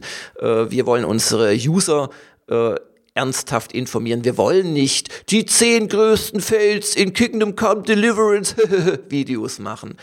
Aber wie, und da fehlt es uns natürlich an Expertise, wie können wir das YouTube-kompatibler machen? Denn du ahnst es, das ist tatsächlich ähm, glaube ich, noch die äh, beste Chance, die wir haben, ohne viel Geld in die Hand zu nehmen für Suchmaschinenoptimierung, Bewerbung von Inhalten und so weiter. Und zwar Geld, das ich schlichtweg nicht habe, ähm, um wieder neue Leute auf die Seite zu bekommen. Denn äh, bei Webseiten äh, gibt es eine ganz schlechte Entwicklung. Bei YouTube-Videos ist es so, dass du ab und zu mal einen Lucky Shot haben kannst und dann hat ein God of War Testvideo von uns, das war glaube am Freitag vorletzter Woche veröffentlicht haben, geht mal kurz auf die 100.000 äh, Abrufe Darauf zu. wollte ich übrigens komplett hinaus. Ich habe mir angeguckt, ja. ihr habt ungefähr vor einem Monat mit dem Relaunch gestartet und ich glaube, ja. euer erstes Testvideo, das so funktioniert hat, war von Cube 2. Ich habe das, das damals. Das war eines der genau, ersten. Genau, eins, ja, der, eins ja, der ersten. Das hat 1000 Aufrufe. Kirby All-Stars, das ist das, was als nächstes kam, hat knapp 2000 Aufrufe. Und das ist so das, wo ihr euch mit euren Videos auch bislang immer so ein bisschen bewegt habt. Dann hattet ihr einen Far Cry 5 mit fast 40.000 Aufrufen. Jetzt eben das God of War, das hatte ich auch gesehen, mit im Moment 95.500 Aufrufen, die so ein bisschen durch die Decke gehen. Und jetzt würde ich sagen, anscheinend funktioniert das bei euch bei den Spielen, die eben schon vor Release bei den Redaktionen sind. God of War hatten jetzt die ganzen Redaktionen und durften schon raus, deutlich vor einem äh, Release des Spiels. Bei Far Cry war es ähnlich. Und da ist jetzt so, wäre jetzt so zweigeteilt meine Frage. Nämlich erstens, merkt ihr tatsächlich, dass ihr diese vielen User, die ihr bei YouTube jetzt bekommt, durch solche Videos, durch solche Leuchttürme, auch auf die Webseite bekommt? Und zweitens, ist man da nicht sehr, sehr abhängig davon, dass man eben vom Publisher rechtzeitig diese Bemusterung kriegt? Gerade viele Publisher gehen ja heutzutage hin und schicken vor dem Release überhaupt nichts mehr raus, so Bethesda und Co. Ähm, ja und nein. Also A, ich würde diese beiden Videos, weil das sind in der Tat die, die, die beiden äh, Leuchtturmdinger seit dem Relaunch, würde ich jetzt nicht überbewerten. Also da gehört auch Glück dazu. Also wir haben auch gleichzeitig eine äh, kostenlose Stunde der Kritiker zu God of War vom, vom Harald Frenkel und mir draußen seit, seit einer Woche fast oder so. Und die hat auf YouTube 6000 Abrufe. Also das, das ist praktisch nichts, was du planen kannst, aber ich würde es auch nicht jetzt auf so Vorabmuster zurückführen. Wir haben zum Beispiel zum Release äh, dieser VR-Brillen haben wir äh, immer mal wieder auch Videos schon gemacht oder zur Xbox One X oder 4K-Videos, wo, wo wesen, wenig Aufwand tatsächlich dahinter stand oder, oder auch wenig letzten Endes redaktionelle Qualität und teilweise heben diese Videos dann ab und du kannst das gar nicht erklären oder du merkst bei irgendeinem was weiß ich, Mario, Odyssey, äh, da geht was durch die Decke und dann merkst du, ah ja, irgendein englisches äh, äh, Nintendo äh, Fanmagazin hat auf dich gelinkt. Also das lässt sich nicht planen, aber das ist so das alte Lied von de deines Glückes Schmied sein. Ich, ich glaube schon, du kannst es begünstigen, dass du solche Lucky Shots hast. Und wenn wir jetzt auf Videos umsteigen und die gut machen und wenn wir immer wieder auch spannende Videos dabei haben, warum auch immer die spannend sind. Ich meine, ich habe letztes Jahr ein Tokio-Video, das auch wirklich, obwohl es eine relativ freakige Sache eigentlich ist, das ist auch zig, zehntausend Mal dann abgerufen worden. Ich muss mal wieder gucken, wo wir da stehen. Und ähm, ich glaube, es geht eher darum, bei unserer Strategie, uns treu zu bleiben, weil wenn jetzt unsere User das Gefühl hätten, die Videos, das sind jetzt so typische hier, äh, ja, ihr wisst, brauchen wir gar nicht drüber reden. Also diese, diese effekttascherischen äh, Top 5, Top 10, Fail hier, Fail da Videos, ich glaube, dann äh, werde ich sehr schnell bei euch anrufen, ob ihr nicht noch jemand braucht, der euch äh, täglich die, äh, ja, die Mülleimer ausleert in euren, in euren schnicken Büros bei Auf ein Bier. Das geht überhaupt nicht, sondern wir müssen weiterhin das bringen, nur in einem anderen Medium, was unsere Kern-Userschaft von uns mag. Aber durch YouTube äh, klar, fünf Jahre nachdem alle anderen das schon kapiert haben, kommen wir jetzt auf den Trichter so langsam, haben wir halt wirklich die Chance, ähm, zu, zu, zu ganz neuen Leuten äh, zu stoßen. Wenn du jetzt fragst, wie viele Leute kommen da auf die Webseite, würde ich, ohne es irgendwie äh, nachgeguckt zu haben, äh, sagen, oh, so von 100.000 YouTube-Guckern kommen vielleicht hm, fünf oder zehn auf die Webseite, vielleicht ist das sogar noch ein bisschen hochgegriffen. Also darf man sich überhaupt keinen sofortigen Effekt erwarten. Aber äh, natürlich äh, gibt den Effekt irgendwo. Natürlich können wir damit Gamers Global bekannter machen. Und ja, so klein und unbedeutend sind wir dann auch nicht. Und wer schon mal Gamers Global auf YouTube gesehen oder gehört hat, der kommt ja vielleicht tatsächlich auch mal einfach durch ein Google-Suchergebnis auf unsere Webseite oder folgt einem Link oder klickt sogar mal, wie wir es ja eigentlich gerne hätten, im YouTube-Video auf so einen Link und kommt dadurch zu uns. Also die Idee ist tatsächlich, ähm, jetzt nicht in erster Linie, wobei, also ganz ehrlich, sollten wir es irgendwann schaffen, von unseren 10.000 oder 11.000 YouTube-Abonnenten, die wir haben, auf 50.000 zu kommen. Irgendwann äh, wird es dann auch monetär interessanter, weil es dann irgendwann auch anfängt, die Masse zu machen. Aber das ist nicht der Antrieb, sondern der Antrieb ist wirklich, dass wir uns die Chance geben, langfristig tatsächlich äh, ein bisschen bekannter zu werden, als wir das jetzt sind und Gleichzeitig auch dadurch, dass wir eben nicht uralt äh, äh, Printstrategien verfolgen, wie wir über Spiele berichten. Äh, das ist aber natürlich nicht nur die Videoform. Äh, natürlich sollen unsere Videos, und da sind wir jetzt bei dem zweiten Thema, mit dem ich mir noch viel schwerer getan habe übrigens, ähm, äh, das sind wir mit bei dieser subjektiven Geschichte wir hatten immer mal wieder auch so Videoverrisse, die sich einfach angeboten haben. Die waren nicht geplant, da wollten wir eigentlich einen ganz normalen Test machen und dann war das ein bodenlos schlechtes Spiel. Und oh Wunder, was haben wir festgestellt? Diese wenigen zufälligen Videoverrisse sind unglaublich gut angekommen bei unseren Usern, äh, weil sie lustig waren, weil wir da uns nicht um die ja, Gamers Global Stock im Arsch äh, äh, äh, äh, Formulierungen bemüht haben und ja und seriös wirken und Nachrichtensprecher und so weiter. Und ich glaube schon, dass wir uns nicht von heute auf morgen durch einen Schalter umlegen, aber dass wir einfach uns dahin entwickeln können, auch die Videos einfach lustiger, persönlicher zu vertonen. Das versuchen wir schon, da sind wir auf dem Weg und ich glaube, dass das letzten Endes die äh, modernere und damit bessere Art ist, sich mit Spielen auseinanderzusetzen. Kein Mensch Natürlich stimmt das nicht kein Mensch, aber die überwiegende Mehrzahl der Menschen, die sich für Spiele interessieren heutzutage, die wollen nicht mehr vom Jörg Langer die Spielmechanik groß und breit und im Detail erklärt bekommen und dann gesagt bekommen, dieses Spiel ist jetzt vor Gott, Jörg Langer und der Welt eine 83,7 Periode 4 Prozent. Ähm, sie wollen das aus mehreren Gründen nicht mehr. Das sind ganz interessante Gründe, die ich auch nur vermuten kann, wo man, glaube ich, ganz ganze Podcasts drüber voll füllen könnte. Ähm, äh, haben die Leute zu viel easy money oder kosten die Spiele nicht mehr genug, dass man sich Fehlinvestitionen leisten kann? Äh, sind die Leute durch die Social-Kanäle und die Art, sich zu informieren, einfach äh, nicht mehr geneigt, einem Experten zuzuhören, wenn er ihnen was erzählt und, und, und, und, und. Aber ich weiß von unseren eigenen Usern, gerade weil die auch das Spielemagazin für Erwachsene mit einer gewissen Erfahrung rangehen und auch mit einer Spielekompetenz natürlich, dass die von uns keine Anleitung brauchen, äh, das ist jetzt eine 9.0, sondern die 9.0 ist für die eher etwas, das sie hinterfragen, wo sie sich mit uns streiten oder wo sie natürlich, das ist ja der eigentliche Sinn, dass wir die Wertung drunter schreiben, wo sie einfach so eine Vorauswahl treffen. Okay, wenn eine 3 drunter steht, dann habe ich vielleicht einen gut geschriebenen Verriss zu erwarten. Wenn eine 6 drunter steht, interessiert es mich vermutlich eh nicht. Und wenn eine 9 drunter steht, könnte es ja was sein. Und ähm, diese Form der quasi Zusammenfassung, der Ersteinordnung oder des, des, des Streitanhaltspunktes, äh, das wollen wir gerne weiterhin geben mit unserem Zehner-System. Daran ändert sich nichts. Aber was sich eben geändert hat und was mir unglaublich schwer gefallen ist, das klingt jetzt so, vielleicht hoffe ich zumindest rational und verständig und überlegt, aber ich habe mich unglaublich schwer mit dem Punkt getan, weil ich meine, ich mache seit 1994 äh, werde ich fürs Spieletesten bezahlt auf die eine oder andere Art.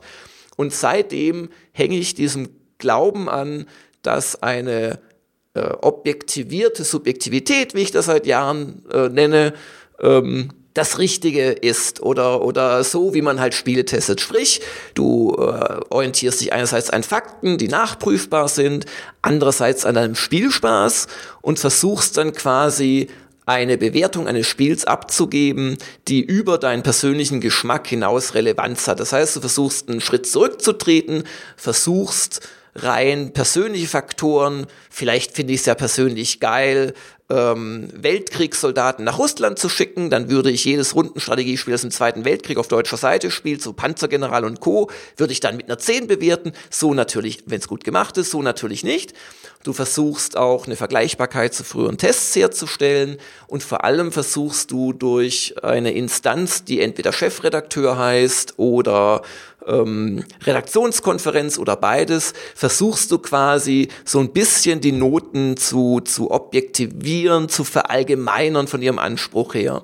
Und dass ich von dieser festen Überzeugung jetzt abgerückt bin, das war für mich echt ein ein wirklich großer, schmerzhafter Schritt. Ich kann das nicht anders sagen. Ist das alleine motiviert dadurch, dass du das Gefühl hast, dass das nicht mehr zeitgemäß ist im Sinne von die Nutzer wollen etwas anderes? Weil in Redaktionen äh, spielt bei dieser Diskussion ja auch häufig eine Rolle, dass es vom Aufwand der betrieben werden muss, um insbesondere zum Beispiel eine Vergleichbarkeit innerhalb des eigenen Wertungs Wertungskosmos zu erhalten. Ja. Das eben alles vielleicht nochmal bei einem Chefredakteur oder jemand anderen über den Tisch wandern muss, um solche Dinge zu hinterfragen und so. Das ist eine, eine Arbeitserleichterung manchmal auch. Das spielt auch eine Ressourcenfrage häufig eine Rolle. War das bei dir auch so? Ähm, ja und nein. Also ich, ich, ich gucke mir die Sachen immer noch an.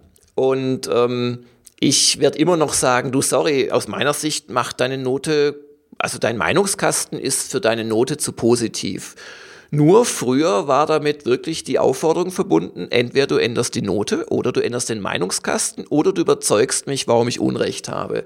Und jetzt ist es tatsächlich, das könnte man als Arbeitserleichterung verstehen, ähm, jetzt ist es so, dass ich das sage also wirklich als Hinweis nur an den Autoren. Also jetzt ganz konkreter Fall, geht es auch nicht um viel, da geht es dann um eine halbe Note oder so. Äh, das war ein Indie-Test zu dem schönen Spiel, wie heißt denn hier diese Wikinger, die da rumrennen in so einem äh, Survival-Spiel? Ich, äh, Death, De Dead in Vinland. Und dem Hagen, dem Autoren, habe ich halt, du, passt nicht. Und er meinte, ja Gott, aber ich möchte die Note geben und wegen mir schreibe ich dann halt per Comment, wenn jemand fragt, was ich genau meine und warum ich trotzdem die sieben gebe. Und in dem Fall sage ich jetzt halt neuerdings tatsächlich, ja, ja gut, okay, dann bleiben wir so. Beziehungsweise, wir haben uns das schon überlegt, was passiert denn jetzt mal, wenn jemand ein Spiel, das ich vielleicht auch ein paar Stunden gespielt habe, richtig scheiße findet und er gibt dem dann in einem, in einem ähm, Videotest eine 2-0. Also das ist bei uns so, ich glaube, wir haben einmal eine 1-5 gegeben. Wäre die zweitschlechteste Note ever. Ähm, und dann habe ich gesagt, dabei wirklich so die Fingernägel in die Handballen reingrabend, ja, das werde ich ertragen müssen. Aber was wir dann machen wir in solchen Fällen, wenn es dann eine Gegenmeinung gibt und dann ist es aber halt keine Arbeitserleichterung mehr, sondern eigentlich eine Arbeitserschwernis, dann haben wir beschlossen, dann machen wir halt eine Alternativmeinung. Dann schreibt der, der auch was zu sagen hat, einen divergierenden Meinungskasten oder wenn es ein wichtiger Titel ist, sogar ein, ein äh, macht ein zweites Testvideo. Und das finde ich ehrlich gesagt eigentlich sehr spannend. Also, dass sowas wird nicht häufig vorkommen, denke ich, aber wenn es vorkommt, ist doch das super spannend für die Leute, da zwei völlig konträre Meinungen zu sehen. Und gleichzeitig räumen wir eben damit auf, äh, quasi mit dem Anspruch zu sagen, ja, wenn Kingdom Come Deliverance bei uns trotz der Fehler, trotz dass der Testredakteur von seinen 80 Stunden, die er Testzeit reinvestiert hat, fast 30 durch das Wiederholen von Tätigkeiten aufgrund von schweren Bugs investieren musste. Äh, warum hat es trotzdem noch eine 8 bekommen? Diese Sache ist in Zukunft einfach ganz klar, weil, das war übrigens in diesem Punkt tatsächlich auch schon so, aber wir haben es ja noch nicht an die große Glocke gehängt, weil der Autor diese Note trotzdem für richtig hält und das ist dann seine subjektive Note und gut ist es. Und ich glaube, das ist dass uns das ja letzten Endes doch eine Arbeitserleichterung gibt, nämlich dieses Ganze auch dann am Telefon hängen und mit dem Redakteur nochmal sprechen. Aber das ist eigentlich nicht der Antrieb, sondern der Antrieb ist, glaube ich, wirklich, und ich versuche da ehrlich zu sein, also nur zu 10 Prozent, dass ich hoffe, dass das besser ankommt und zu 90 Prozent, dass ich mir denke, nee, eigentlich zumindest wie sich das ganze Thema entwickelt hat. Äh, es gibt seit zehn Jahren nicht mehr Gatekeeper, sondern es gibt nur noch Spielefans mit mehr oder weniger frühem Zugriff auf Informationen aber letzten Endes kann jeder sich über ein Spiel schon weit vorab informieren. Ähm, ist die Subjektivität tatsächlich das Bessere, was uns auch erlaubt, und das ist auch noch so ein Teilaspekt, endlich mal davon wegzukommen, dass jedes Ubisoft-Spiel mindestens eine 7.5 bekommt, weil die Dinger faktisch einfach sehr professionell gemacht sind. Stimmt, die bekommen jetzt eine 9.0. Die bekommen, äh, Achtung, ja genau. Da haben nämlich die ersten User sich schon gefreut, weil die denken oft, äh, besonders kritisch oder besonders subjektiv heißt, besonders niedrige Wertung. Nein, nein, nein, nein. Was jetzt passiert, zuletzt bei Far Cry 5 durch den Benjamin, jetzt steht auch eine 9.0 drunter, wo vielleicht Hüstel noch einen Monat vorher eine 8-0 oder eine 8-5 drunter gestanden wäre. Aber die Chance ist eben auch jetzt reell da und die Chance war reell bislang eigentlich nicht da, was ja dann zu den Folgevorwürfen, ihr seid von der Industrie gekauft, führt, äh, was aber gar nicht so funktioniert, sondern es funktioniert auf einmal, es funktioniert über diese Vergleichbarkeit. Wenn ein Spiel genauso gut gemacht ist wie ein Vorgänger, vielleicht eine langweiligere Story hat, können wir da nicht drei Noten runtergehen. Daher kam ja dieses, dass ich bei bestimmten Titeln von EA und Activision und, und Ubisoft doch immer wieder die Achter letzten Endes geballt haben, übrigens aber auch selten die Neuner. Ähm, und das kriegen wir damit auch in den Griff, weil ich, ich, ich möchte, dass unter einem Far Cry 5 das dem Autor nicht gefällt, eine 5 drunter steht. Das, das, das ist jetzt möglich und das muss äh, dann trotzdem passen. Also es darf nicht deswegen drunter stehen, weil der Autor ein Idiot ist, der keine Ahnung hat und das nicht richtig spielt oder so, weil er nicht über den ersten Level hinauskommt oder so etwas. Das darf natürlich nicht sein. Und es darf auch nicht sein, da gefällt mir auch ein bestimmter Marktteilnehmer überhaupt nicht zum Beispiel, den ich natürlich nicht nennen werde.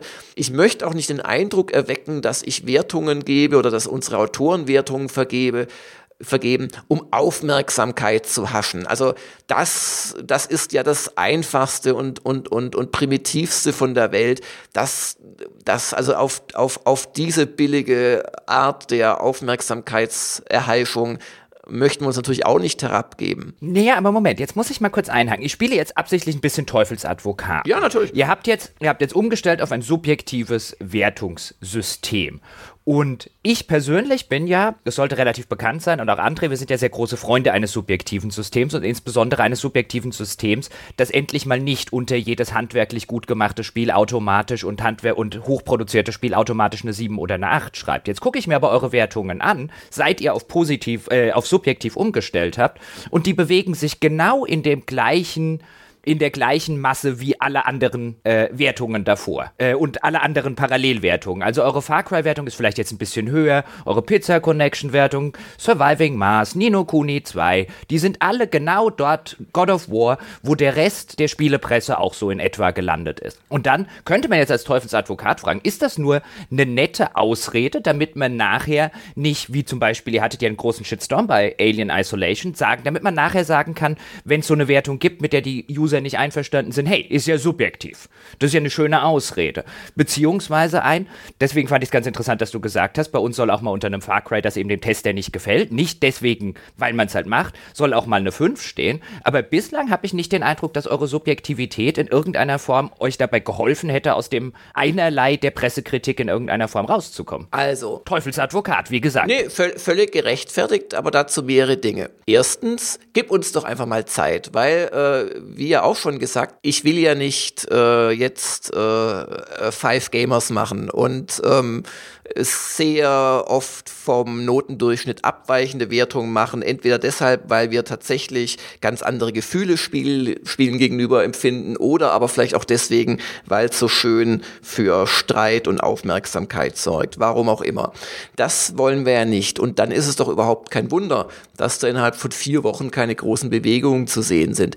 Der andere Grund ist, das habe ich auch den Usern gleich äh, geschrieben, so gleich mal zur Erwartungshaltungsdämpfung wir arbeiten ja mit denselben Redakteuren und Autoren zusammen.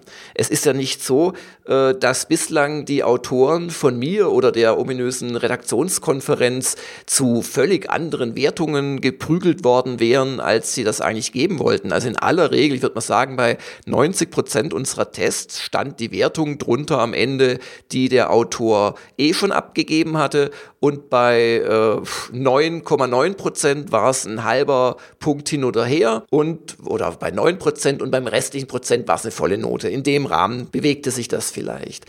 Ähm, sondern die Autoren bewerten Spiele nach einer bestimmten Art, die sie auch verinnerlicht haben, äh, die sie auch richtig finden. So.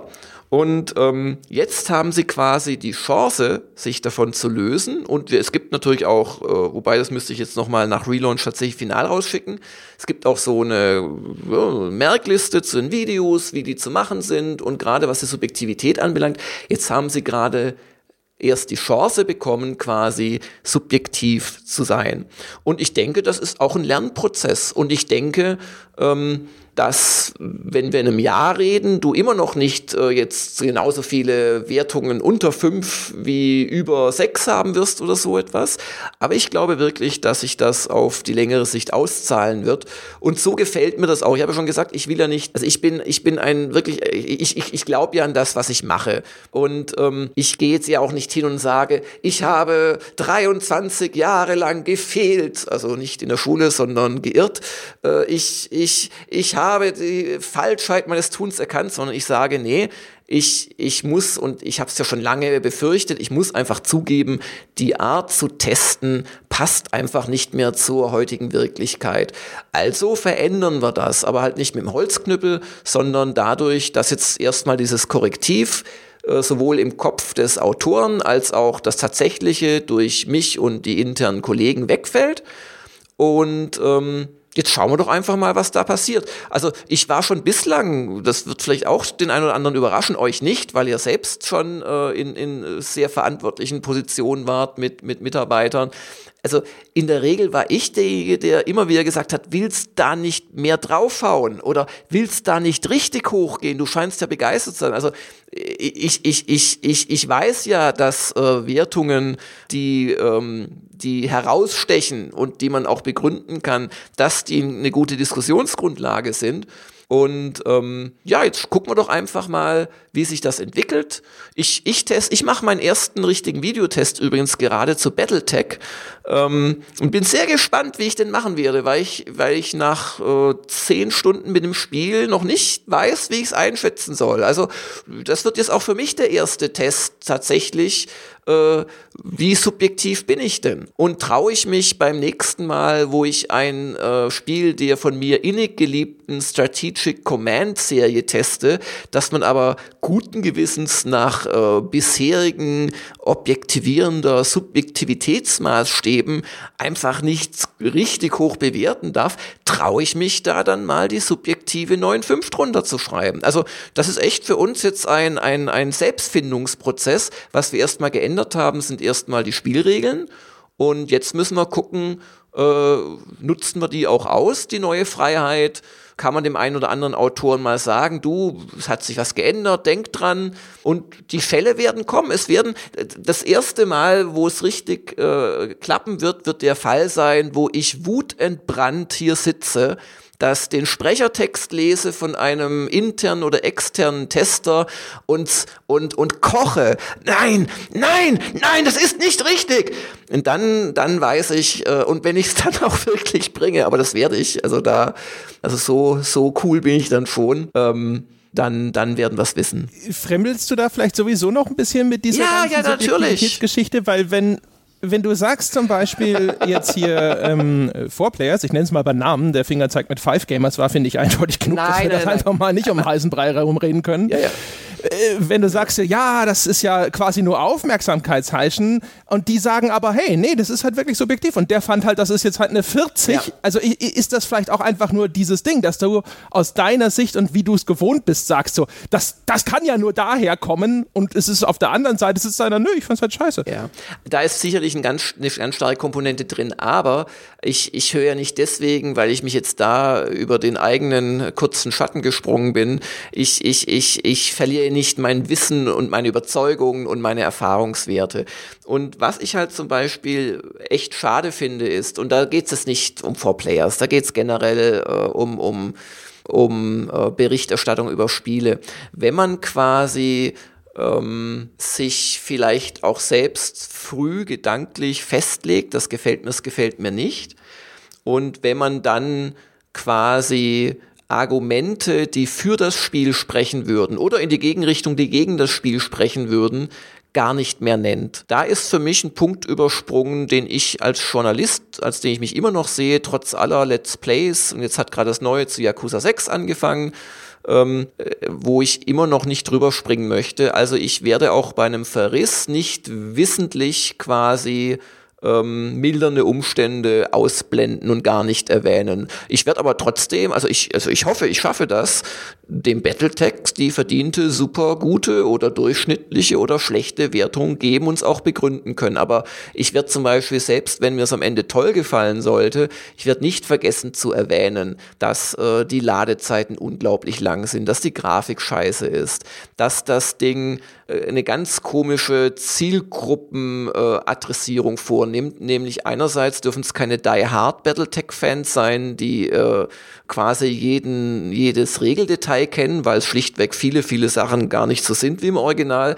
Noch dürfen es Rundentaktik-Einsteiger sein, die hoffnungslos überfordert und im Unklaren gelassen werden. Pipapo.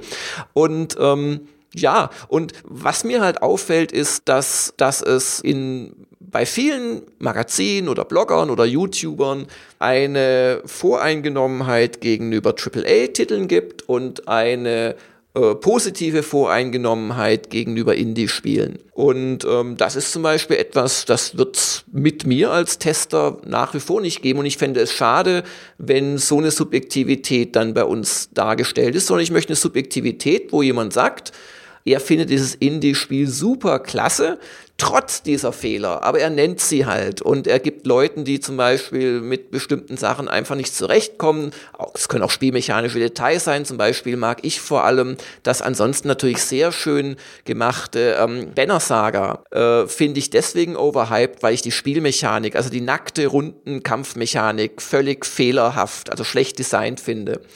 Ähm, und, und für mich stößt sowas dann einfach so ein Ding von seinem Thron und das möchte ich hören in einem Verriss, aber in einem, in dem von mir sicherlich kommenden Verriss zu Banner Saga 3, wo es dann halt keine 7 mehr geben wird, also wenn sie nicht grundlegend was ändern ähm, werde ich trotzdem, wenn es wieder so ist wie bei den ersten beiden Teilen, die äh, Story loben, wenn sie denn lobenswert ist, die Stimmung, die im ersten Teil viel dichter war und so weiter. Also das, das möchte ich rüberbringen. Und da habe ich tatsächlich bei manchen Kollegen äh, teilweise das Gefühl, dass sie dann mit zweierlei Paar Maß messen und äh, dass sie auch gerne mal Argumente, die ihre schöne und entweder ratzig oder, oder äh, euphorisch geschriebene subjektive Meinung nicht stützen, einfach unter den Tisch fallen lassen. Das finde ich schade. Ich würde gerne noch eine These in den Raum stellen zum Abschluss. Ich würde gerne die These, weil wir diskutieren häufig ja über subjektive Wertungen, objektive Wertungen. Und jetzt im Vorfeld auf diese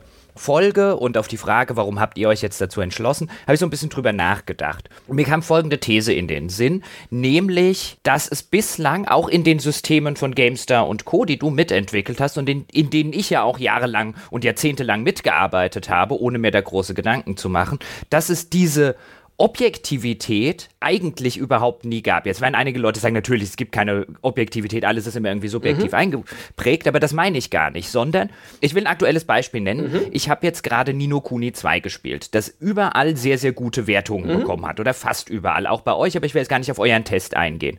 Und in dem überall vermeintlich objektiv zum Beispiel gelobt wird, dass es da diesen Aufbaupart im Spiel gibt und dass das irgendwie ein motivierendes Königreich aufbauen sei und so weiter und so fort. Und ich habe das gespielt und das ist eben keine subjektive, meine subjektive Eindruck oder meine Kritik an dem Spiel ist nicht, mir hat das keinen Spaß gemacht, sondern es ist eigentlich eine objektive Kritik an der Hinsicht zu sagen, das ist schlecht. Dieser ganze Spielbestandteil ist auf dem Niveau eines Free-to-Play-Browser-Spiels, das kein Redakteur auf diesem Planeten mit mehr als einer 5 belohnen würde. Aber weil es in diesem Spiel drin ist, es ist ja objektiv, also diese vermeintliche Objektivität, sehr objektiv ein zusätzlicher Spielbestandteil, den muss ich ja in irgendeiner Form loben. Während der eigentlich objektive Ansatz wäre, sich anzugucken, ist der Spielbestandteil gut.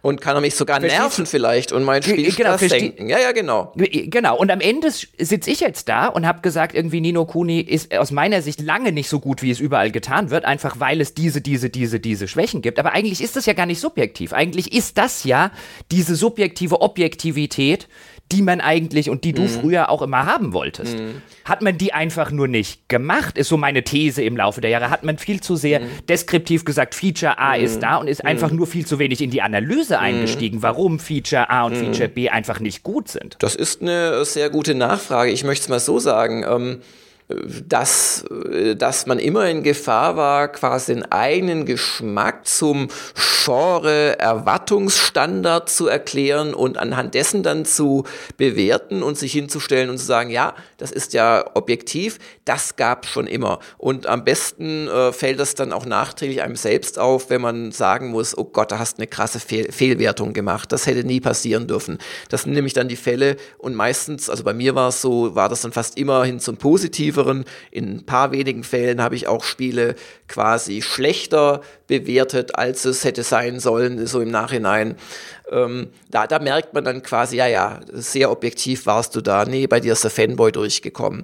Aber auf der anderen Seite weiß ich einfach von mir, wie oft ich schon und gerade weißt in meinen kleinen Leib- und Magen äh, äh, Genres. Also ich liebe Roguelikes, ich liebe Rundentaktik und so auch so, so spinnerte Sachen, wo ich dann immer quasi so selbstsensorisch, äh, wenn ich dann mal drüber schreibe, vor allem mit einer Note drunter, halt einfach mitdenke, dass ich mir bewusst bin, dass das Spiel A äh, technisch dann in der Regel Schwächen hat und dass es B für Leute, die nicht ziemlich genau in dieser Nische auf meiner Wellenlänge liegen, wirklich völlig uninteressant ist. Und dann äh, habe ich halt immer wieder quasi Spiele gegen meinen subjektiven Willen schlechter bewertet, ähm, als ich sonst hätte. Und auch daraus leite ich ab, dass es diesen Effekt schon gab und dass das nicht nur irgendwie eine Schau war. Aber das ist ja keine Subjektivität, was du gerade beschreibst. Daraus will ich so ein bisschen ja. hinaus. Dir machen diese Spiele, wenn du jetzt zum Beispiel deine deine Hardcore-Strategiespiele, die machen dir ja deswegen Spaß. Du bist jetzt ja ein langjähriger Strategen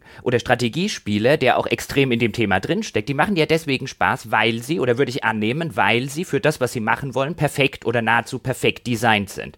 Das sind ja objektiv gute Spiele, Nein, nee, die so. nee, nee, sondern. Doch, doch, die so. Nein. Moment, lass mich kurz ausreden. Wenn du sagst, wenn du sagst, du musst oder du hast die ganze Zeit mitberechnet, dass es für viele andere nicht sei, dann Ja. machst du ja letztlich nur das Argument auf, dass objektiv gute Spiele welche sind oder dadurch gekennzeichnet sind, dass sie vielen Leuten gefallen. Das ist ja aber keine Objektivität. Das ist Mm. einfach lediglich, okay, davon gibt es halt viele Fans. Das war aber. Das ist ja, als würde man sagen, der Fußballverein X ist besser als der Fußballverein Y, weil er mehr Fans hat. Ja, oder die Webseite, weil sie mehr Zugriffe hat. Ähm, wir sind keine sehr gute Website nach diesem. Äh, aber ja und nein. Also ähm, ja, das steckte schon immer auch drin und zwar über den Umweg der, der ähm, des Genre-Maßstabs. Also wir haben bei Gamers Global ganz bewusst, das sch schrieben wir auch äh, immer in unseren so testen wir Erklärungen, die es bei uns abrufbar gibt. Wir haben immer gesagt, wir testen für Genre-Interessierte. Das heißt, für den Genre-Interessierten an, am Genre, äh, was weiß ich, Rollenspiel oder Ac- Action-Rollenspiel kann man mittlerweile vielleicht als eigenes Genre bezeichnen, ist X ein vergleichbar gutes Spiel zu Y. Aber schon, wenn man quasi auf den Gesamtspieler gegangen ist, haben wir diesen Anspruch äh, aufgegeben, weil es einfach keinen Sinn macht, FIFA 2018 mit Rundentaktik zu vergleichen. Und wir haben aber auch nie gesagt, und da gehst du mir ein bisschen zu sehr gerade hin, wie du mir quasi ähm, unterstellst, dass es für mich dann ein perfektes Spiel sei. Äh, wir haben aber auch immer gesagt, wir testen nicht für die Fanboys eines einzelnen Nischengenres oder einer einzelnen Serie. Also quasi Action-Rollenspiele ja, aber, aber nicht Dark Souls-Fans. Also das Dark Souls muss sich trotzdem an etwas allgemeineren Standards messen lassen. Und äh, in meinem Beispiel habe ich dir gleich widersprochen, ähm, weil ich diese Spiele teilweise einfach nur mag, weil Römer mit Schwertern drin rumrennen, obwohl es vielleicht gar nicht eine tolle Spielmechanik hat. Ich habe ein Fable fürs antike Rom, frag mich nicht. Ich habe ein Fable fürs moderne Japan, darum spiele ich Yakuza gerne, obwohl das äh, wirklich einige ganz schlimme Designsünden hat, äh, aber auch viele Sachen wieder gut. So, weißt du? Oder das erwähnte Strategic Command, das macht selbst für mich als 1000 plus Stunden Investierer macht das viele Sachen auch wirklich schlecht. Also gerade die Die Hard Fans sind ja oft die kritischsten, wenn sie sich nicht in einem Forum zu ihrem Spiel äußern. Dann ist natürlich alles toll.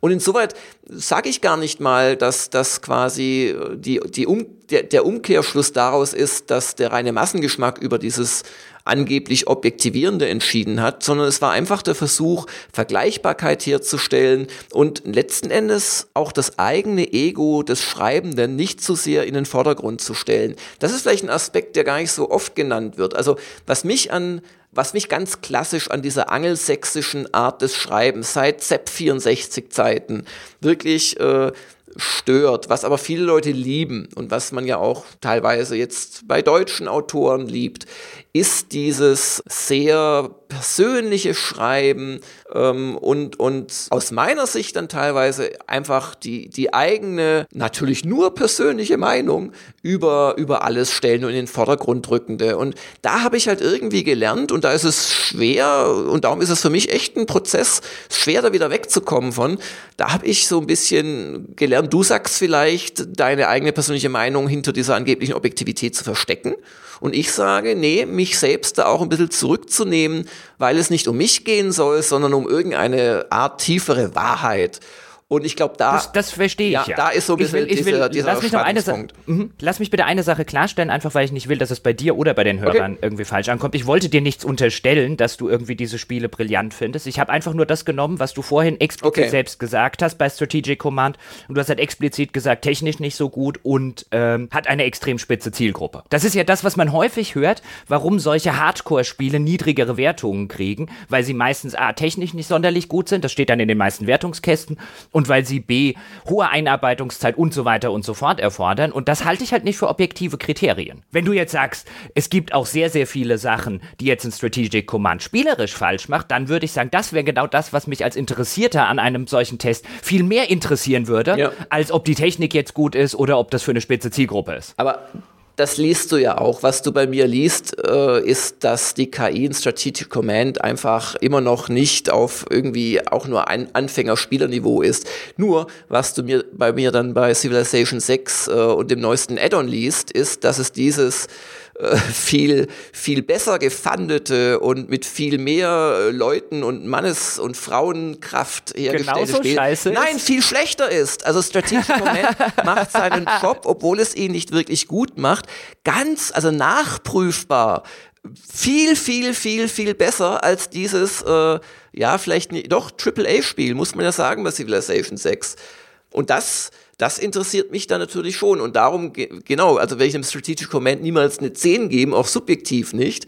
Aber ich werde wahrscheinlich dem Civilization 7, wenn es wieder glaubt, es, es muss nur noch mehr Eye Candy bringen und theoretisch funktionierende Spielmechanismen, die aber dazu führen, dass die Computergegner sich wie grenzdebile äh, Vierjährige verhalten. Und die haben noch ein, Vierjährige haben noch einen höheren Eigenerhaltungstrieb als die KI von äh, äh, Civilization 6 auf dem neuesten Stand, äh, dann werde ich da einfach noch mehr draufschlagen, weil es mir egal ist, dass es Leuten auch Spaß macht, äh, einfach so vor sich hin hinzusiedeln, sondern bei einem nächsten Civilization, wir werden auch da das Testmuster wieder nicht bekommen, äh, bin ich relativ sicher, ähm, weil meine Meinung da bekannt ist beim Hersteller.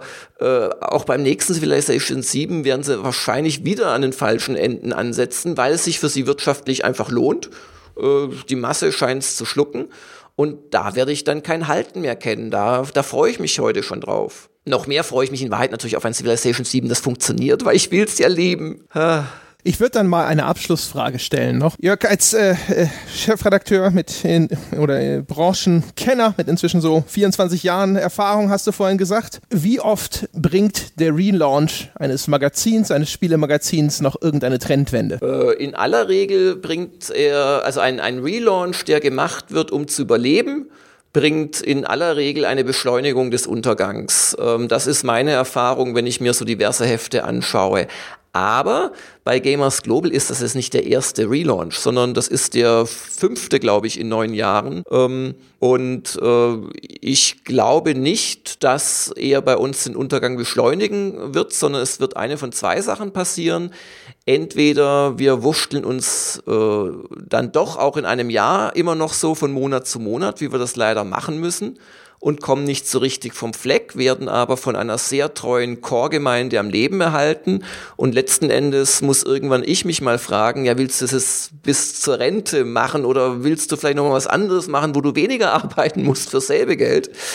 Ähm, oder es wird uns einen Auftrieb bringen. Und natürlich glaube ich an letzteres. Äh, und die ersten Anzeichen sind zumindest nicht schlecht. Hervorragend. Dann würde ich sagen, toi toi toi, viel Glück dir und deinem Team bei Gamers Global. Ja, und vielen Dank, dass du hier mal wieder ausführlichst zu Gast gewesen bist. Ich danke euch für die Chance, endlose Monologe halten zu dürfen und ähm, freue mich drauf, André, um das mal zu sagen, ja, dass du dich ja committed hast, mal bei der Stunde der Kritiker vorbeizuschauen demnächst. Ja, das Commitment ist ja eigentlich schon alt. Ja, das haben wir schon nach deinem ersten Besuch hatten wir schon ausgemacht, dass ich gesagt habe, ja, ja, ich komme dafür auch mal bei der Stunde der Kritiker vorbei. Jetzt äh, haben wir aber tatsächlich mal einen Termin gefunden, glaube ich. Ne? Wir wollen im Mai wollen wir zu Detroit. Genau. Also haben wir gesagt, komme ich vorbei. Und ist, glaube ich, auch ein spannendes Spiel, oder? Da kann man, da kann man wenig über Spielmechanik dann fachsimpeln im Fazit. Das wissen wir ich jetzt schon. Ich werde das auf jeden Fall total subjektiv, ja. werde ich das erzählen. Ich freue mich drauf. Bin sehr gespannt. Wunderbar. Meine Damen und Herren, das soll es gewesen sein für diese Woche. Und wie Sie es schon gehört haben, auch wir haben einen Relaunch vollzogen. Es gibt einen zweiten Zahlungsanbieter neben Patreon namens Steady und mit Steady können Sie jetzt Jahresabos abschließen. Sie können per Bankeinzug bezahlen und Sie können vor allem in Euro bezahlen alles viele wunderbare Vorzüge und die können Sie nutzen unter gamespodcast.de slash Abo. Slash ist dieses Ding, das Sie erzeugen, indem Sie Shift 7 auf Ihrem PC drücken. gamespodcast.de slash Abo. Dort finden Sie den Zugang zu Steady ein kleiner Hinweis. Steady, dort bezahlt man den Monat im Voraus. Das heißt, sobald Sie dort ein Abo abschließen, wird der Betrag auch sehr zügig abgebucht. Nicht erst am Monatsende wie bei Patreon, wo Sie den zurückliegenden Monat jeweils bezahlen. Dementsprechend, wir haben wie immer ein paar Bitten an Sie. Erstens, auch auf Steady gibt es ein 6-Euro-Paket. Wir wären Ihnen sehr verbunden, wenn Sie das als das Standardpaket begreifen und dort Ihr Abo-Kreuzchen machen. Das hat folgenden Grund. Auf Patreon, wenn Sie 5-Dollar-Bäcker werden, schlägt Patreon erst im Nachgang die Steuer drauf und effektiv sind Sie ein 5,95-Dollar-Bäcker. Das geht bei Steady nicht, denn Steady sitzt in Deutschland und muss sich nach deutschem Recht rechnen und dort muss diese Mehrwertsteuer inkludiert werden. Wenn Sie ein 5 Euro-Abo abschließen, kriegen Sie trotzdem das volle spielejournalistische Programm. Wir wollten dort keine Preiserhöhung durchführen, deswegen haben wir das 1 zu 1 übernommen. Wir verdienen allerdings ein bisschen weniger als bei der 5-Dollar-Pledge auf Patreon. Umgekehrt beim 6-Euro-Abo, da verdienen wir ein kleines bisschen mehr, aber wir sind viel näher dran an dem, was wir bei Patreon ursprünglich mal als unseren Preis ausgeknobelt haben. Das heißt, wenn Sie es sich leisten können und wenn Sie so freundlich wären, nehmen Sie das 6-Euro-Abo, aber ansonsten ab 5 Euro gibt es das volle Programm. Es unterscheidet sich nicht, außer durch Ihren Goodwill. Es gibt außerdem ein Förderpaket ab 10 Euro. Wenn Sie sagen, unabhängiger Spielejournalismus ist mir extra viel Kohle wert, dann können Sie dort abschließen. Dafür werden Sie einmal im Monat belohnt mit dem 10 Euro 10 Dollar Goodie da sprechen wir über alles außer Computerspiele, das heißt Fernsehserien oder was in unseren aufregenden Jetsetter-Podcaster-Leben sonst so alles passiert ist. Manchmal geht es sogar um Regenwürmer, die in irgendwelchen Blumentöpfen auf dem Balkon von Sebastian Stange leben. Das lassen Sie sich hoffentlich nicht entgehen. Außerdem noch ein Hinweis: Dadurch, dass Steady den Monat im Voraus bezahlen lässt, Patreon allerdings die Zahlung für den zurückliegenden Monat abwickelt, ist es so, dass Sie, wenn Sie jetzt sagen, okay, ich habe gerade erst bei Patreon Geld bezahlt und ich warte jetzt bis Monatsende und dann wechsle ich rüber zu Steady, dann sind Sie ein schlauer Fuchs und haben Geld gespart. Allerdings haben sie auch im Grunde genommen einen kostenlosen Monat mitgenommen, denn das System ist eigentlich so, dass sie bei Patreon den gerade schon abgeschlossenen Monat bezahlen und bei Steady wiederum den nun folgenden Monat. Das heißt, auch da wäre es nett, wenn Sie einfach sagen, wenn Sie wechseln wollen, wechseln Sie eher am Monatsanfang. Allerdings geben wir zu, dass das anti-intuitiv ist. Das heißt, wenn Ihnen die eigene Geldbörse hier näher ist als unsere ökonomische Ratio, äh, auch daran werden wir Sie nicht hindern. Das ist nur der Hinweis, warum das so funktioniert. Endloser Sermon, Ende, meine Damen und Herren. Patreon, wie gesagt, weiterhin ebenfalls verfügbar. Wenn Sie lieber Patreon-Mitglied werden oder bleiben wollen, das schalten wir nicht ab. Dabei bleibt es. Außerdem, wie immer, der Hinweis: Seien Sie so gut, wenn Sie gar kein Geld ausgeben möchten, dann möchten Sie uns stattdessen vielleicht etwas Gutes tun. Ja, und gehen Sie auf iTunes und vergeben Sie die verdiente 5-Sterne-Bewertung und schreiben Sie uns ein paar nette Zeilen dazu. Oder schreiben Sie uns einfach nur ein paar nette Zeilen, denn offen gestanden, Motivation ist auch ein hohes Gut und jedes Mal, wenn uns eine E-Mail erreicht, in dem uns jemand beschreibt, warum er diesen Podcast hört und wie viel ihm der bedeutet oder einfach nur, warum er Spaß damit hat, das ist Öl auf die Maschine von The Pot. Und wie immer der Hinweis, unter forum.gamespodcast.de wartet das weltbeste Spieleforum auf Sie. Dort können Sie mit anderen Menschen in respektvoller Atmosphäre über Computerspiele diskutieren und darunter auch mit uns. Reden Sie mit uns über alles, was Ihnen am Herzen liegt, vielleicht auch über die aktuelle Folge. Wir freuen uns auf Sie. So, das war es endgültig, meine Damen und Herren, für diese Woche. Vielen Dank fürs Zuhören. Wir hören uns in der nächsten Woche wieder. Bis dahin.